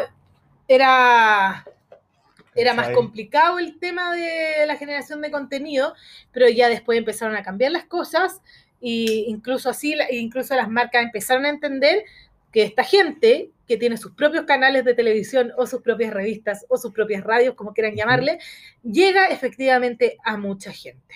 Y a mucha gente que probablemente a esa marca específica le interesa. Y también llega con el número, ¿cachai? Porque eh, era tirar y abrazarse los canales tradicionales. po. Como, bueno, vamos a, a- a tirar un- una cápsula de 30 segundos en Mega y, o una caluga en el Mercurio y ojalá la vea tanta gente. En cambio acá es como, lo sigue tanta gente. O sea, aquí uno tiene medición. ¿ya? Igual en los diarios y en la tele uno sabe por, por, por, por segmento y uno sabe por, por, el tipo de contenido que va entre medio, digamos, si es a la hora de la teleserie, tú sabes más o menos qué tipo de gente está viendo y qué Claro. publicidad te van a meter en ese minuto. Así como tú sabes quién compra el Mercurio, ¿cachai? Si va a pagar un anuncio en el Mercurio. Esto es exactamente lo mismo. Entonces, yo voy a partir con una pregunta que quizás suene un poco pesada.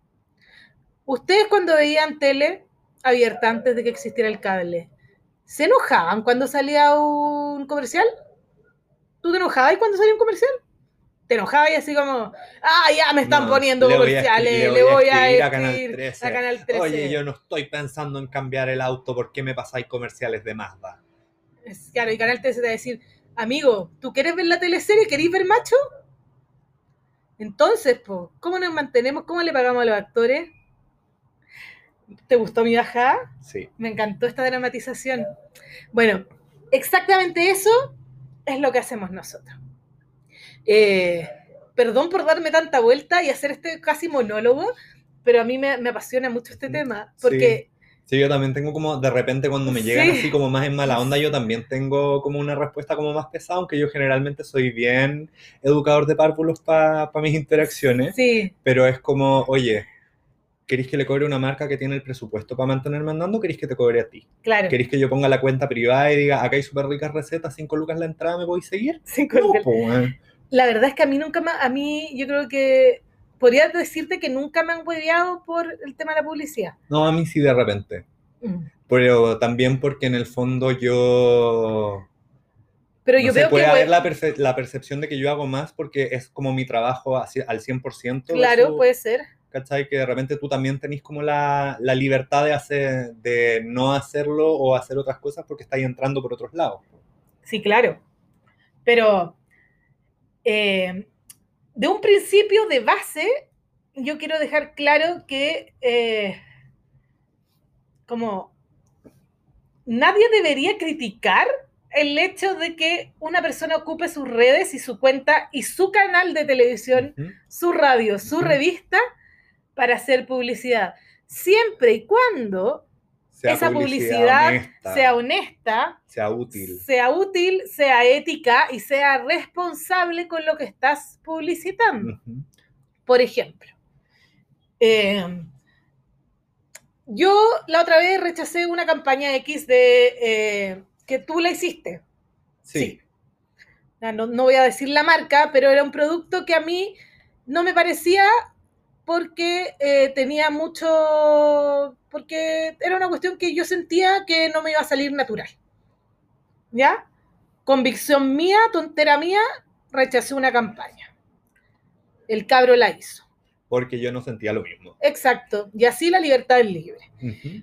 Pero a mí me han ofrecido varias cosas Le fue más. bien ese post. ¿Sí? Sí. Es que me quedaron ricas las cuestiones. Sí.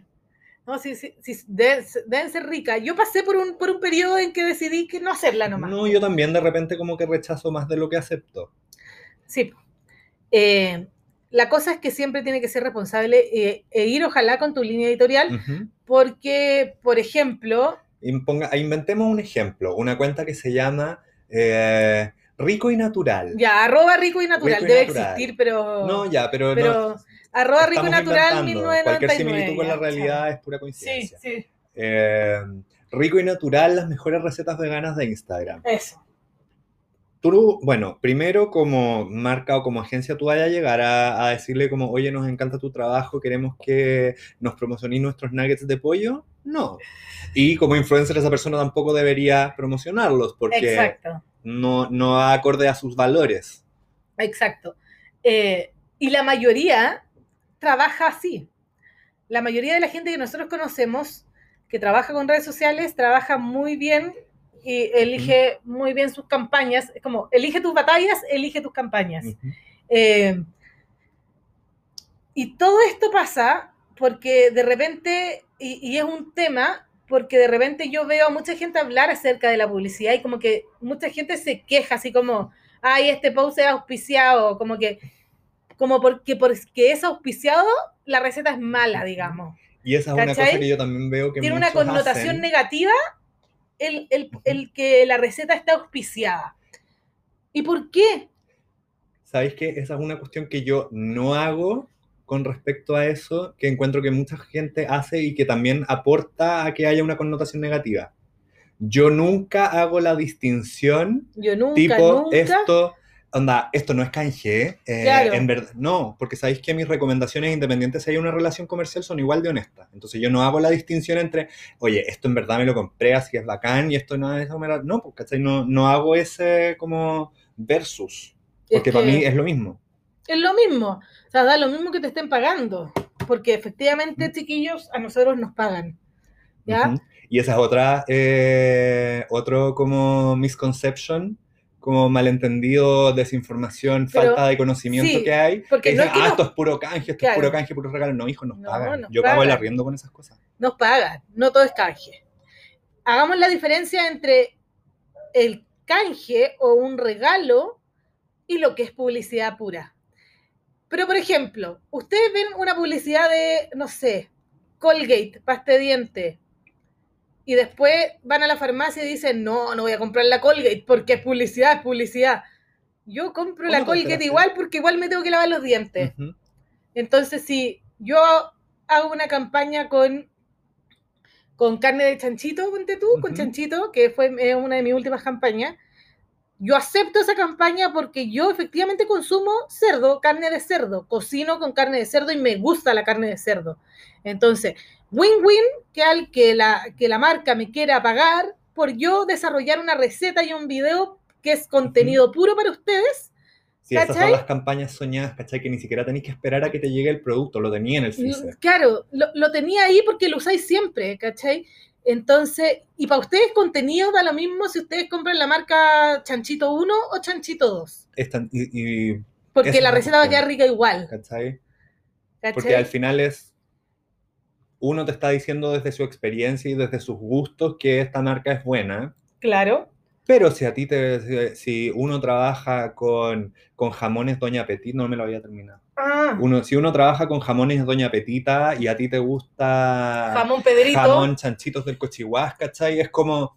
La receta te va a quedar rica con el jamón que usís, ¿cachai? claro, pero nosotros estamos creando contenido, Como que el contenido no pierde valor por esa- por claro. meterle una marca. La receta sigue estando ahí, ¿cachai? la receta se sigue, o sea, se puede hacer con cualquier jamón, ¿cachai? Da lo mismo que ocupé el jamón que yo ocupé.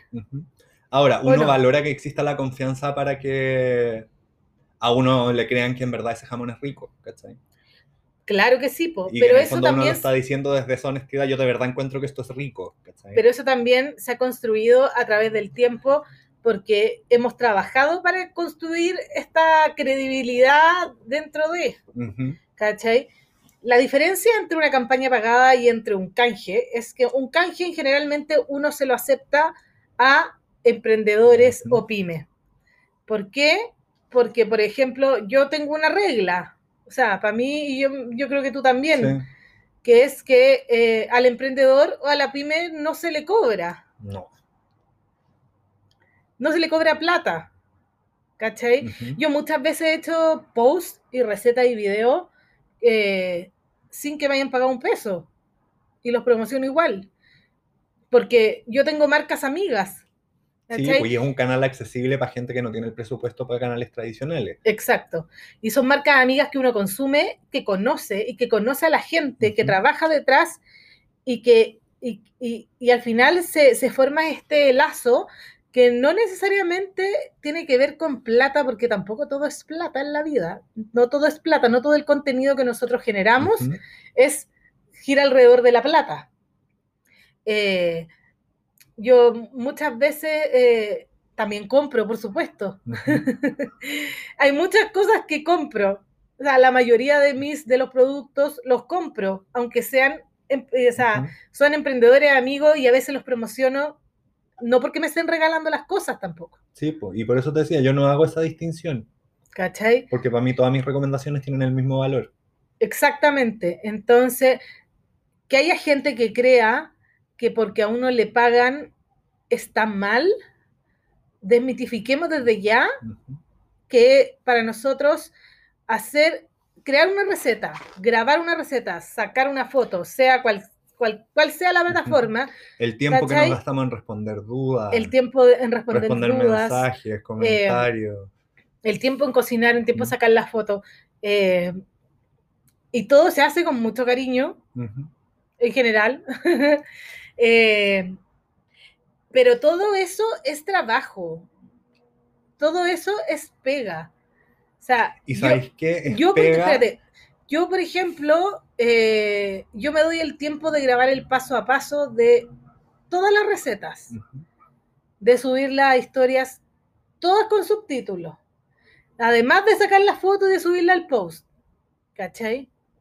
A mí me gusta trabajar así, eso es, eso es mi estilo personal, no estoy diciendo que, que lo otro esté mal, no, no es una regla. Pero yo me doy ese tiempo de, de, de, de, de mi día, digamos, ¿cachai? Entonces, para que venga alguien a decirte así como, no, no, esta cuestión es pagar publicidad, como que uno no hiciera nada, como que casi que uno le sacara una foto con el celular al envase y la subiera, ¿cachai? Esa es la diferencia. Y también la diferencia que yo encuentro entre, por ejemplo, eh, ayudar a los emprendedores y trabajar con, más, con marcas más grandes, es como hacer un poco también dimensionar que son marcas que mueven muchas lucas, ¿cachai? que uno les está llevando lucas al bolsillo, ¿cachai? Y uno está poniendo la cara, la credibilidad, la imagen eh, al frente para eh, que a e- ellos ganen plantos. ¿Por qué uno no se puede llevar un pedazo de esa torta, ¿cachai? Corresponde. Sí, pues sí corresponde. Como que estamos generándole ventas a un cliente, por lo tanto, no solo nos tienen que pagar el tiempo y el material que nosotros gastamos en hacer ese contenido, sino, oye, eh, acá estamos todos ganando, por lo tanto, si yo estoy poniendo la cara para que tu producto le vaya bien, a mí también me tiene que ir bien. Exacto. Como que es lo justo. Exacto. Así como para redondear, el, esta es la primera parte del tema porque tenemos más que hablar. Eh, es que eh, desmitificar la publicidad como algo malo. como algo malo, como algo como... Ahí entra la, la relación de confianza que uno tiene con la gente que sigue, la Exacto. credibilidad del Sí. que tú sigues, porque en el fondo no es meter a todo el mundo en el mismo saco de que porque a alguien le paguen por hacer algo es un vendido. Claro, es como yo trabajo en la NASA, vendía. A ver, por, por ejemplo, para tener un ejemplo, yo trabajaba hasta mediados de año con una marca de electrodomésticos. Sí, yo probablemente no voy a volver a trabajar con una marca de electrodomésticos, ¿cachai? Con O- otra, o quizás en mucho tiempo, a menos sí. que yo encuentre que haya otra mejor. Porque en el fondo como que yo no puedo estar con, con microondas Pepito un día, el viernes y el lunes con microondas Juanito, ¿cachai? Porque ahí yo encuentro que ahí sí es como... ya. Es que esa, esa es la eso me parece que es una, una segunda patita y es un Ujú. análisis más profundo acerca de quiénes son las personas que están detrás de las cuentas y Ujú. cómo maneja cada persona su contenido. ¿Cierto? Ujú. Hagamos una pausa, un segundo. ya me que era, era para sonarme la pausa. Eh, pero, pero encontré que, que- que cerró bien como esta introducción, es más que una introducción, pero como aclaramos los puntos claves acerca de la publicidad en redes sociales. Eh, yo tengo un punteo de preguntas aquí Sí. que vamos respondiendo. Eh, como les contamos acerca de cómo se trabaja, eh, quiénes son los actores de este trabajo. Está el influencer, digamos nosotros, las agencias de comunicaciones Y cliente. y, que- y el cliente. Y cliente. que es la marca. Sí, la marca. Entonces, en general, las campañas se trabajan con este intermediario, que son las agencias, que son las que te dan el brief. ¿Qué es el brief, Felipe Tamayo? El brief es lo que a uno le llega como información sobre el producto, el mensaje que se quiere comunicar, eh, los puntos críticos que hay que, a los que hay que llegar en el sentido como, oye, hay que destacar que este producto no tiene preservantes, que es natural, que es rápido, etcétera, y después uno ve cómo llega eso. ¿Y por qué está bueno que eso se haga? Y aquí voy a hablar de, de mi expertise de... eh, Periodista. yo les digo que yo trabajo en la NASA, pero yo trabajo hace muchos años en comunicación estratégica. Esa es mi pega real. Estoy aquí sacando todos los trapitos al sol. Eh, Así que si usted se enteró que el hombre llegó a la luna, la no, igual aclaremos que la Oye, NASA, una cantidad de años encima Sí. que no se me ocurrió La ninguna wea más importante. igual de la aclarem- NASA. aclaremos que la NASA es un, un nombre Sí, ficticio es- de, es mi lugar de Educación. trabajo. ¿Ya? Es como la familia educación, no se lo crea a rajatabla. Así como yo les contaba que antes de trabajar de la NASA trabajé en varias agencias, que son estas mismas agencias con las que trabajo hoy día ya como influencer. Antes yo estaba del lado de la agencia, hoy día estoy aquí desde el otro lado. Entonces, puedo hablar desde los dos, desde los dos lados. Y quiero aclarar esto, que en verdad para cualquier comunicación estratégica, para cualquier marca o empresa, eh, es muy, muy importante tener claridad de quién, o sea, cuál es el público de esa marca, qué es la marca, cuál es el mensaje fuerza que esa marca quiere transmitir con ese producto. Por ejemplo, eh, jabón Pepito. Jabón Pepito es un jabón natural. Jabón Pepito está hecho de, con aceite de coco. Fin. Entonces, yo voy a hacer la campaña de jabón Pepito y yo, yo necesito, yo como influencer y creadora de contenido, yo necesito que la marca y que la agencia me brifee con esta información, porque al margen de que yo vaya a ocupar el jabón Pepito varios días antes de mostrárselo a ustedes, eh, eh, la marca a mí ya me va, me va a venir con este input y me va a decir, ok, lo importante de jabón Pepito es que el aceite de coco que tiene es natural, no sé, que ayuda a hidratar, que el jabón Pepito es el, Eh, a- cruelty free. cruelty free, salió premiado en, en, en, en- en los mejores la- jabones del mundo. los- eh, exacto. Y, y jabón Pepito es creado por eh, chilenos. Sí, mujeres chilenas empoderadas. Entonces, a mí como creadora de contenido me interesa mucho saber eso para yo cuando mostrarles, cuando les vaya a mostrar que me estoy lavando las manos con jabón Pepito, les voy a contar que además jabón Pepito lo hacen emprendedoras chilenas. Entonces, está bien. ¿Cierto? Está bien. Está bien que la, porque es parte de la pega de la Sí. agencia. Y está bien en el sentido de que está bien que nos digan qué decir. No que de repente pasa que nos dicen cómo decir. Eso está mal. ¿cachai? Exacto. Sí, por eso. Pero así como en la vida hay muchos tipos de personas, hay muchos tipos de agencia también. Y nosotros así filtramos. Exactamente. Entonces, eh, y aquí ya depende de cada uno cómo elige sus campañas de nuevo. Eh, uno tiene agencias regalonas, digámoslo, Sí. O uno regalón de alguna agencia eh, porque ha hecho otras pegas con ellos y probablemente porque nos ha ido bien con esas campañas. Eh, lo que a mí más me interesa, y esto es una opinión personal, es que la agencia con la que yo vaya a trabajar me dé libertad de creación, A mí también. ¿cierto? Ustedes, las recetas que ven o el contenido que ven en mi Instagram, en general yo te diría que un 98% ya así como es con libertad de creación. ¿Qué significa eso? Que a mí la marca me pasa el jabón y yo decido cómo se los muestro, cuándo se los muestro y en qué receta se los muestro. Probablemente no haga ninguna receta con, con jabón, pero sí con jamón. Pero, eh, ¿se, se- se entiende? Sí. ¿Quieres aportar algo? Sí, en el sentido. Monólogos que- de la Dalal. No, pero está bien, pues si tú eres la que. No, pero tú, es que No, yo, yo- necesito el, aporte cachai los, dos- del, los dos lados mucho más que yo. el aporte pero- de tu hereda. Donde tú y yo también eh, pido mucha creatividad, como libertad creativa, ¿Ya? porque eh, a mí también me gusta pensar las cosas desde los dos lados. Ponte tú, de repente eh, no me gusta el 100% de libertad creativa, porque a mí también me acomoda más trabajar desde una cancha un poco más rayada, como que las limitantes a mí como que me encausan ¿Ya? pero también porque yo trato de pensar, no sé, lo que sea que vaya a hacer como en favor del producto y el cliente. Como una receta que, que en el fondo dé ventajas, que muestre las ventajas del producto, ¿cachai? De repente como, no sé, lo conversábamos hace poco para una receta, ¿cachai? Que en Sí. el fondo como que yo no sabía si el producto era crudo o cocido. Ujú. Yo dije, ya, no voy a hacer este tipo de receta porque en el fondo involucra cocinar mm, el producto que viene crudo para usarlo cocido versus como hacer una receta directo a consumo. Claro.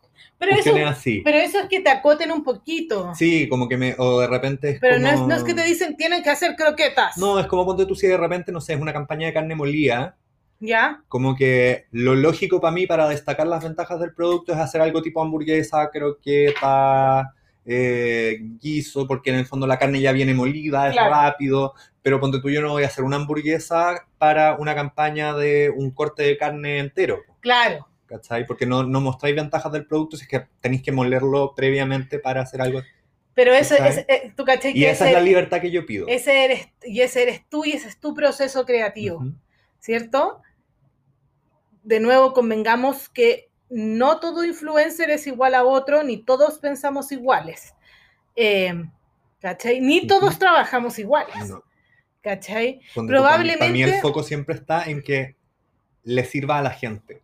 ¿cachai? Ah, No, es que yo... el tú, es Raquel que-. No, sí. el- rico, buena onda. Porque de verdad yo me, yo me considero mucho más un servicio público que un entreten- Ay, entretenidor. A lo Eli. Para, mí, para mí siempre ha sido así, siempre me he Yo te- considerado mucho más Yo te creo si te estoy weyando nomás. hacer contenido útil que contenido entretenido. Obviamente lo trato de hacer entretenido porque que fome ver una clase académica de algo, pero me interesa que las cosas sirvan, ¿cachai? Que sea un aporte en Sí. la vida de la gente. ¿Cachai? Como ahora que el otro día que lo subí a historias, ¿cachai? N gente cachó que no tienen para qué ensuciar una olla para cocer gnocchis porque lo pueden tirar directo a la olla con la salsa, a la sartén con la salsa y se cocinan igual. Y lavan Obvio. una olla menos. Exacto. Cuestiones así. Em, sí, pues yo también siempre, o sea, yo privilegio el contenido y eso que yo de hace un tiempo, sí, hago, hago mi mayoría de contenido de cocina. Pero hubo un minuto donde decidí que era libre para hacer lo que quisiera porque es mi cuenta, es mi canal, digamos, de televisión Ujú. y pueden haber más programas, ¿cachai? Y así como eh, encuentro que cocino bien, probablemente hago otras cosas bien y que a veces me gusta mostrarlas, Sí, cantáis muy lindo. ¿cachai? Entonces, eh, yo al final, como que yo me di el espacio para abrirlo, para abrir mi canal, digamos, ¿cachai? Pero siempre cada uno con su estilo y eso también tiene que ver con Ujú. eh, el estilo único propio. Ujú. eh, Y yo creo que es lo mismo que, que, que hablábamos como... que las, las marcas eh, como que te busquen Ujú. cierto tipo de marcas. Eso, eso, eso era... No, y también con respecto a la recepción de ese contenido distinto, igual como lo hablábamos con la publicidad, onda, si de, de repente a ti te gusta, no sé, eh, Warner porque dan Friends, si tú Sí. te ponías el Warner y están dando, no sé, bueno, otra cosa, En, en- eh, otra Mm. la serie de Sheldon Warner. Cooper, ¿cómo se Ya, llama? eh, Big Bang Theory. Si a ti no te gusta Big Bang Theory y querías ver Friends, eh, vaya al HBO y veía una película, pero no le escribía a Warner, oye, ya, pues ponme Friends, ponme Friends, estás proveando, ponme Friends. No, pues cambié de canal y después volví cuando están dando Friends. Exactamente. Exactamente, porque también hay que pensar que hay gente detrás de estas cuentas. Pero eh, sigamos hablando del tema de la publicidad en- y, y- y de cómo se trabajan con, la- con las redes. Em, por ejemplo, ¿cómo, cómo, eh, yo sé que lo hablamos al principio, el tema de cómo elegir a las marcas o cómo las marcas te eligen, y tiene que ver con esto también del tipo de contenido que uno hace.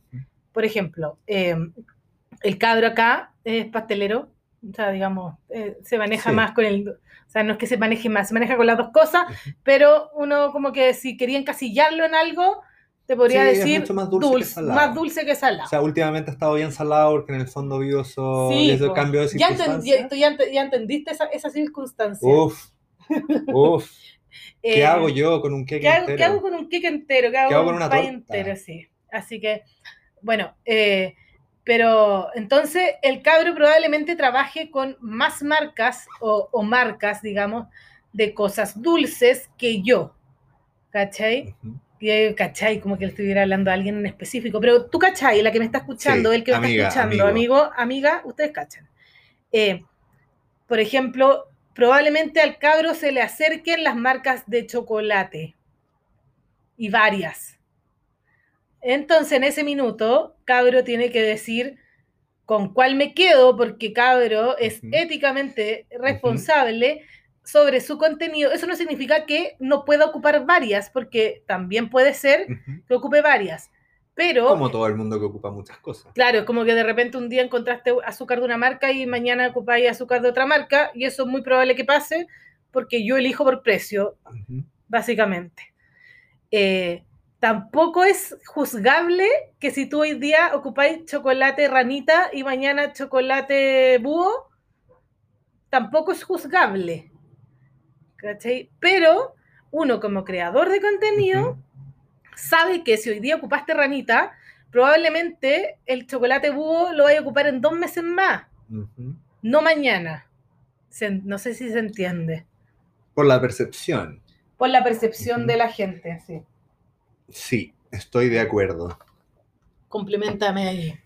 ¿Qué más te puedo complementar ahí? Encuentro que al final como que todo se reduce a, a el manejo de, de esta relación de confianza que existe con la gente, ¿cachai?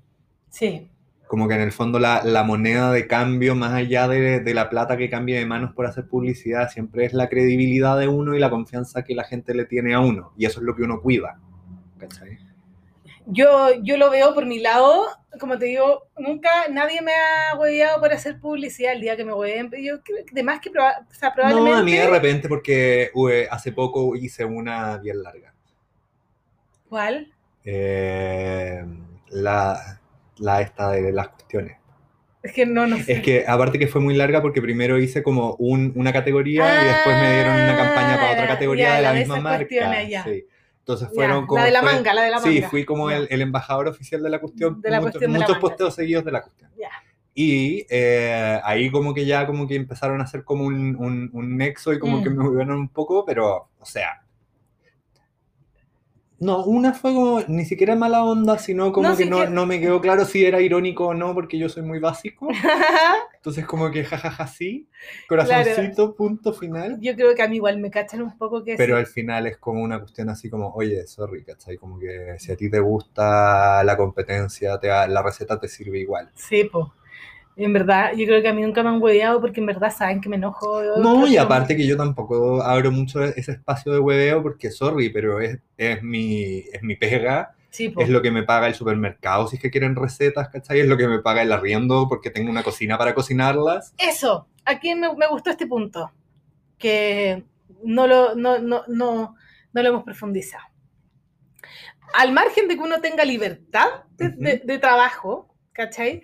Porque aquí uno, o sea, cada uno es libre, digamos, eh, como... Es una relación No, no, no, no estamos justificando eh, eh, el hacer publicidad, sino que estamos diciendo, esto pasa y esto se hace.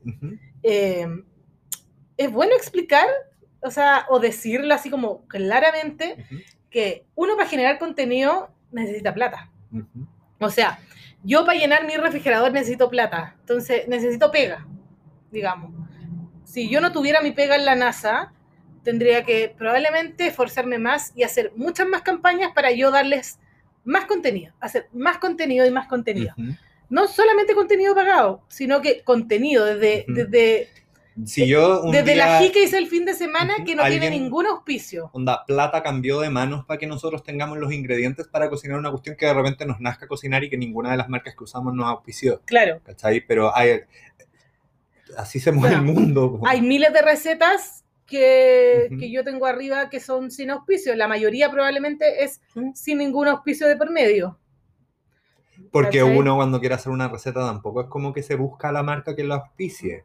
Hay gente que sí. hay gente que lo hace, hay gente que es mucho Eso más también. proactiva en encontrar sus eh, campañas versus uno que está más acostumbrado a, A que le que- a lleguen. recibir las propuestas. Sí. Hay, hay muchos influencers que sí, efectivamente, eh, como que no, no, no tienen pudor, digamos, de, de- de acercarse directamente a las marcas. Eh, está bien también. Ujú.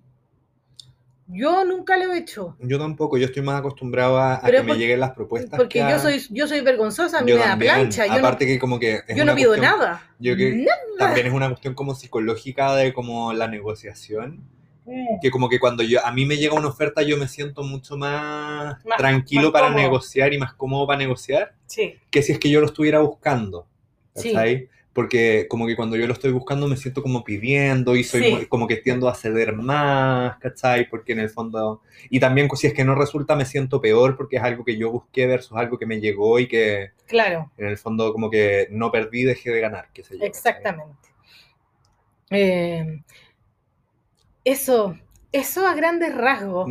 Eh, otra cosa que quería comentar, que era que ya, como que el tema de la publicidad, yo sé que ustedes son conscientes y son personas adultas y responsables de saber qué contenido consumen ustedes y darse cuenta ustedes mismos de quiénes son las personas que les están haciendo este contenido y cómo se lo están entregando. Eh, por eso digo, hay de todo en la vida del Señor y ustedes son capaces de diferenciar qué es lo que está bien, entre comillas, y qué es lo que está mal hecho. Eh, Ujú. hay mucha gente que se gana la vida con esto. Eh, y cuando hablábamos de Manesuet, era, por ejemplo, Manesuet probablemente puede recibir, no sé si Manesuet hace campaña, esto, eh, eh, de nuevo Sí. es un ejemplo random, pero ella podría recibir cualquier tipo de producto, cualquier, cual- cualquiera, cualquiera. El que ella quisiera lo podría recibir y cobrar. Y tiene un público que la sigue y, y quién sabe a cuánta de ese público llegue. Nosotros de nicho hacemos una campaña, generalmente hacemos campañas sobre comida y probablemente la gente que nos sigue nos sigue por la cocina eh, y esa- ese producto va a llegar mucho más directo a ustedes si pasa por nosotros que por Manesuet, digamos. Porque está Em. mucho más dirigido a gente que probablemente estaría interesada en encontrarlo. Claro, es como comprar una revista de gastronomía o ver un programa de cocina, eh, específicamente. Eh, ah, ah, qué seria. me ¿Cierto? muy seria. Sí. Eh, lo que otro. yo, yo creo que es- ya hemos cubierto bastantes de... Sí, sí, no, sí, yo Lo quería, otro- lo- yo quería hablar que de otro tema. sí. No Ya, sé dale qué, te- no, no, ¿qué, qué No, tema por último yo puedo después. Sí, no, no, era, era hablar acerca de que más allá de la publicidad, eh, pagada o, o- o no pagada, eh, desde el estallido social a hoy, también cambió el mundo de, de- de- de las redes sociales con, con un intenso apoyo a las pymes. Eso significó que mucha gente de todas las áreas, de todo tipo de influencer, se volcó a promocionar y a ayudar a diferentes pymes. Entonces, desde ahí empezó una pseudo molestia, o sea, pseudo molestia para algunos, digamos, que uno el contenido que sube en historias no es el mismo que sube en el feed, en la foto misma o en el video mismo, pero de repente hubo como una avalancha, ¿cierto? Que parecía llame ya Sí, el diario mural que el, digo como diario mural. Eh, y, y todos caímos un poco en eso, pero Desde la solidaridad. desde la vereda de la solidaridad y de la buena onda, pero después de un rato yo, yo por lo menos yo entendí que a, que a muchos ya los tenía agotados y, que, y a mí personalmente también me agotó. Y aparte que también como que... Y a mí me agotó mucho porque recibí tantas cosas que terminaban Acumulando. acumulando y perdiendo, o sea, no- se me perdían en la casa porque ya no sabía dónde las metía, porque mi intención no era hacerles un llame ya de 20 historias al día de, diferente, de 20 Ujú. productos diferentes, porque para mí, ¿Dónde está el valor ahí? porque claro, eso, porque para mí no tiene valor que ustedes no puedan ver que yo no como le dedique el espacio que necesita ese emprendedor. Ujú. Sí, a mí también me pasa, por ejemplo, cuando, cuando me llegan solo como, me escriben así como, ay, ¿nos podrías ayudar a difundir? Y me mandan una gráfica. Claro. Sorry, como que no es por, no es por querer algo a cambios, de verdad necesito probar tu producto para ver si es que lo puedo recomendar. Yo no, no soy un, un corcho en una pared, ¿cachai? Sí, y esto, sí, esto ya no como por, viene no de por un no lado... querer ayudarte, sino porque en el fondo, ¿dónde está el valor de que yo simplemente republique esto que no me consta? Exactamente. Pasó mucho que en el fondo, ya está bien porque se mueven las pymes y los emprendedores, que ellos mismos se empezaron a poner aquí sin agencia de por medio, porque es como un trato directo. Y a mí, por ejemplo, se me, y a ti también, se me llenó la bandeja de mensajes ofreciéndome millones de cosas. Sí, millones de cosas. De- o sea, es que se mueren la cantidad de cosas. Eh, lo que a mí me produjo ansiedad. a mí también. Porque me siento Me sen- malo me por no ayudar, pero también es como, sorry, pero no es efectivo comunicar esto así, ¿cachai? Entonces ta- tampoco te estoy ayudando tanto si te digo que sí. Sí, entonces hubo un minuto que yo como que colapsó, co- colapsé eh, de decir que no y sentirme muy mala persona. Persona- yo me sentía muy mala persona. Eh, pero me imagino, y si no, si no es así, lo digo acá ahora, que hay muchos que entienden que yo como persona que vive sola no puedo recibir cuatro tortas en una semana, no puedo. Porque uno, no me da, dos, me- siempre hay mucha, hay mucha gente haciendo muchas cosas dulces y lo encuentro muy bacán. Yo personalmente no soy consumidora de cosas dulces, al margen del trencito y algún Ujú. tipo otro de chocolate, pero no puedo recibir todas las cajas dulces, no puedo, no, como que ¿En qué minuto? eh, ¿En qué minuto me las como? ¿cachai? Las reparto, sí, efectivamente, regalo muchas cosas, o sea, las pruebo, las muestro y después regalo, pero para mí es una responsabilidad que tengo que asumir al parte de toda mi otra pega, ¿cachai? Darle el espacio a todos los emprendedores que, que me quieren mandar cosas. No significa que no acepte o que no siga aceptando, pero ahora soy muy, digamos, Mm. sí, que conviden. Mm. Nos llegó un olorcito, perdón, Un ya sigamos. Eh, eso, que también tiene que ver con la ética y la responsabilidad, según mi visión, de qué es lo, qué es lo que soy capaz de recomendar de verdad. ¿cachai? Desde, porque yo te podría decir que todo es rico, Ujú. Sí, pues yo también podría aceptar absolutamente todo y tener un día en que subo 25 historias seguidas, dejo todo en la mesa. Miren, todas estas cuestiones me llegaron. Esta torta, qué rica la torta. Este Este- platito, qué lindo el platito. caluga. Esta caluga, qué rica las calugas. ¿Y esta qué valor fruta tiene? ¿Qué efecto tiene? Se, se pierde. Para mí no tiene efecto. ¿Cachai? Y yo, y yo siempre espero que si alguien me va a regalar algo con todo su cariño, eh, que eso es el canje, digámoslo. El canje, eh, eh, o sea, más que canje, digamos, es que un emprendedor te, te manda de regalo su producto, tú lo pruebas, lo usas, se lo muestras. Eh, ¿Qué es más bonito? ¿Cachai? Que yo le dé la importancia a uno o que te muestre 25 en una. Para mí es darle la importancia a uno, por eso...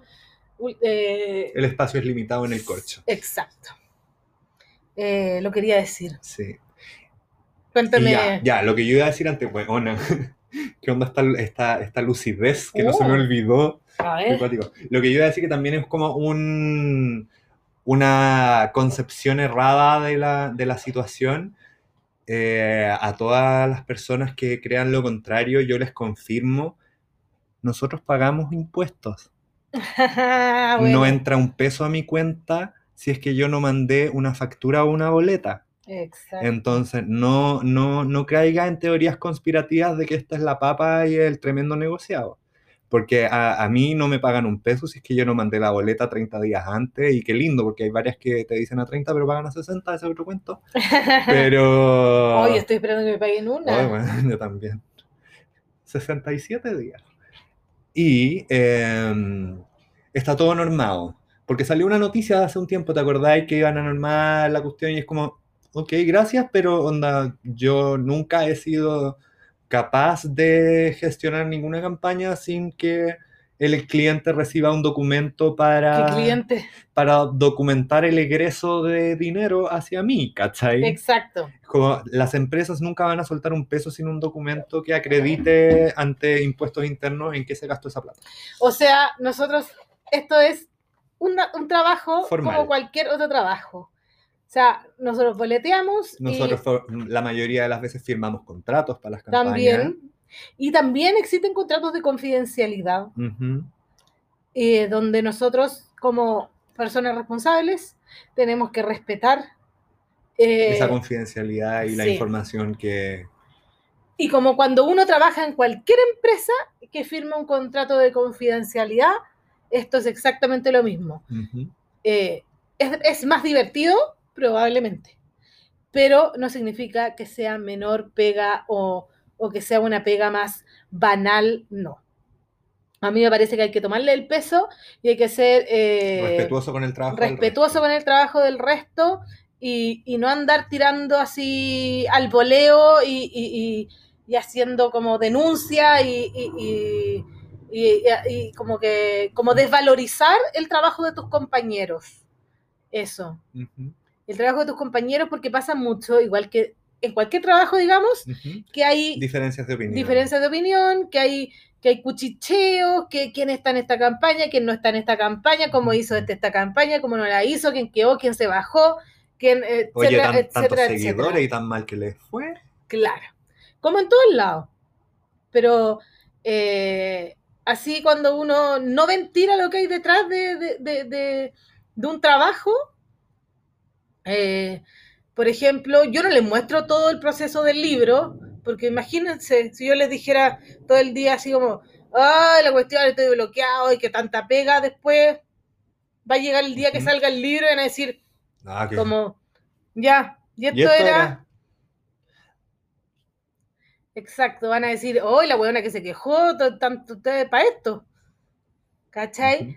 ¿Cachai o no cachai? Entonces, Manejo de las expectativas. hay que, hay, y hay que hacer un manejo de lo que uno comparte y hasta dónde uno comparte temas que no son compartibles, como que les contemos así como, hoy día firmé un contrato para hacer una campaña con los pollitos.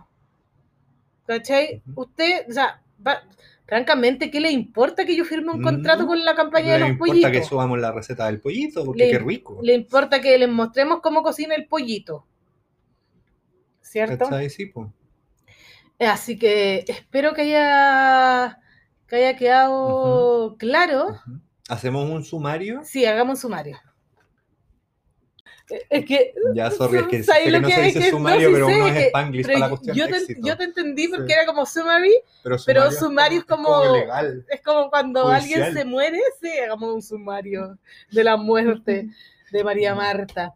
Eh, pero era, hagamos un resumen eh, sobre este tema. Espero que no nos reímos tanto, fue más serio, pero es importante No, porque... es importante transparentarlo porque de repente eh, hay, hay desconexión entre el mensaje que se comunica y la percepción cuando se recibe, así que hay que aclarar en el fondo Exacto, el mensaje. sí. Así que eso, po, eso. Así que Eso, como eso, para eso. resumir de todo lo que de todo lo que cubrimos, bueno, eh, compañero profesor, Eh, hoy yo y mis compañeros vamos a presentar sobre influencer y la publicidad. no, pero para resumir, ya eh, sabemos entonces que un influencer, aunque no nos guste mucho la palabra, es alguien que desde su experiencia, su expertise eh, o sus capacidades recomienda Genera o muestra y genera contenido con respecto a, a cosas. Eh, se trabaja súper formalmente eh, con distintos actores, como ya conversamos, el mismo influencer, la agencia de comunicaciones, que es el intermediario, con la marca que eh, requiere nuestros servicios. Exactamente. Nos relacionamos bastante más con eh, las agencias como influencers que con clientes directos, aunque también hay marcas que llevan sus comunicaciones internamente. Sí, sí, sí. Y esa relación eh, generalmente es una comunicación lo más abierta y transparente posible sobre lo que cada parte necesita. En general, todas las campañas que hacemos se tienen un brief o un input desde la marca o desde la agencia, donde uno ahí es cuando decide me gusta o no me gusta, la acepto o no la acepto. Ellos en general te dicen un post, historias, un video, un reel, Un y- vivo. un vivo, y tú decís sí, no, y O, estás o sí, pero podría, ya- o podríamos pues- o- ver... eh, claro, o propones, eh, pero nadie te obliga a hacer nada básicamente que tú no quieras hacer, a no ser que hayas firmado un contrato que no, leíste. Ujú. Eh, como les contábamos también, eh, eso es algo que entra en... Es importante a la hora que elegimos las marcas con las que trabajamos, productos buenos que nosotros creemos en ese producto, que nosotros usamos realmente o que nos interesa probar. También, ¿cachai? A mí de repente, claro, me interesa, yo me he bajado de campañas porque me interesaba probar el producto, pero no lo encontré bueno. Claro. Es como, sorry, lo, lo que también me ha pasado con emprendedores, que yo también cuando me mandan cosas siempre les digo como, feliz, eh, lo voy a probar y si me gusta, eh, Lo feliz muestro, lo subo, pero si, si no, no- lo siento. lo siento. Eh, Hoy el otro día me pasó con ese... a mí me da miedo. Te juro que yo hay veces en que prefiero decir que no porque me da como ansiedad que no me guste. Sí, también. Pero el otro día que me llegó ese regalito, que, se pudrió, pescado podrido en mi... Oh, en mi despensa eh, era de una, de una de un emprendedor, un productor Ujú. que explotó en mi despensa. Así que probablemente yo jamás se lo recomiende nunca en mi vida Ujú. porque es el peor olor que he olido en mi puta vida. Sí. Sí, continúa. Y eso que yo conozco el producto, lo probé en óptimas condiciones de salubridad y tampoco lo encontré rico, así que da Mm. lo mismo. Eh, y eso, pues, Eso, eso fue, eso fue también- chacarero de también hoy. dejarlos con esta importante idea de que, eh, que Ah. nosotros le recomendemos algo no es una obligación. Nadie está amarrado a comprar la marca que auspicia el Pero, contenido. pero sí quiero decir Sí algo. está recomendada desde nuestra experiencia y agradecemos su confianza, pero si a usted le gusta otra marca de la misma cosa, use esa, la receta le sirve igual. Pero también quiero pedir algo que en general también hay mucha gente que lo hace muy eh, efusivamente. Yo no lo hago, por- pero, pero sí aprovecho de pasar el, el- el mensaje por acá, que efectivamente a nosotros sí nos sirve su feedback, Ujú. nos sirven sus likes, nos sirven que compartan las recetas, nos sirve que nos comenten las recetas, Ujú. que nos den su feedback eh, por mensaje Ujú. que, eh, etcétera, etcétera, etcétera. Porque así muchas más marcas también van a seguir confiando en Y nosotros. no solamente, claro, porque es la métrica que a nosotros no, no- se nos Claro. requiere y que nos evalúan con respecto a eso, sino también porque, como yo les contaba también, es no una sé si forma lo de vieron, nosotros saber. nosotros medir eh, si es que estamos yéndonos por donde corresponde, si es que a ustedes les gusta lo que estamos haciendo. y también es eso, importante po, para no le poder. estoy pidiendo que me dé like a algo que no le gusta. Si por No, no, no. like. Que le gusta, si le Sí, gusta, si le si gusta, te gusta, dale le poní un like. corazón porque Es me- medio no- no segundo de cuesta dos nada. clics. no cuesta nada y a nosotros nos sirve mucho saber esa y tener esa estadística. Y, y por último, también les va a servir a ustedes porque nosotros vamos a poder seguir gen- generando contenido sin necesidad de ratonear tampoco. Así que Eso por su atención, muchas gracias. Esta es mi parada. Aquí me bajo de la micro. Muchas gracias por acompañarnos y nos vemos Nos escuchamos. cuando nos veamos porque ya no les vamos a prometer eh, fechas. Ahí les estamos avisando por arroba chacarero sentimental. Síganos en Twitter también. Un abrazo a todos y Nos vemos. nos vemos. Ah, escuchamos. Chau, chau.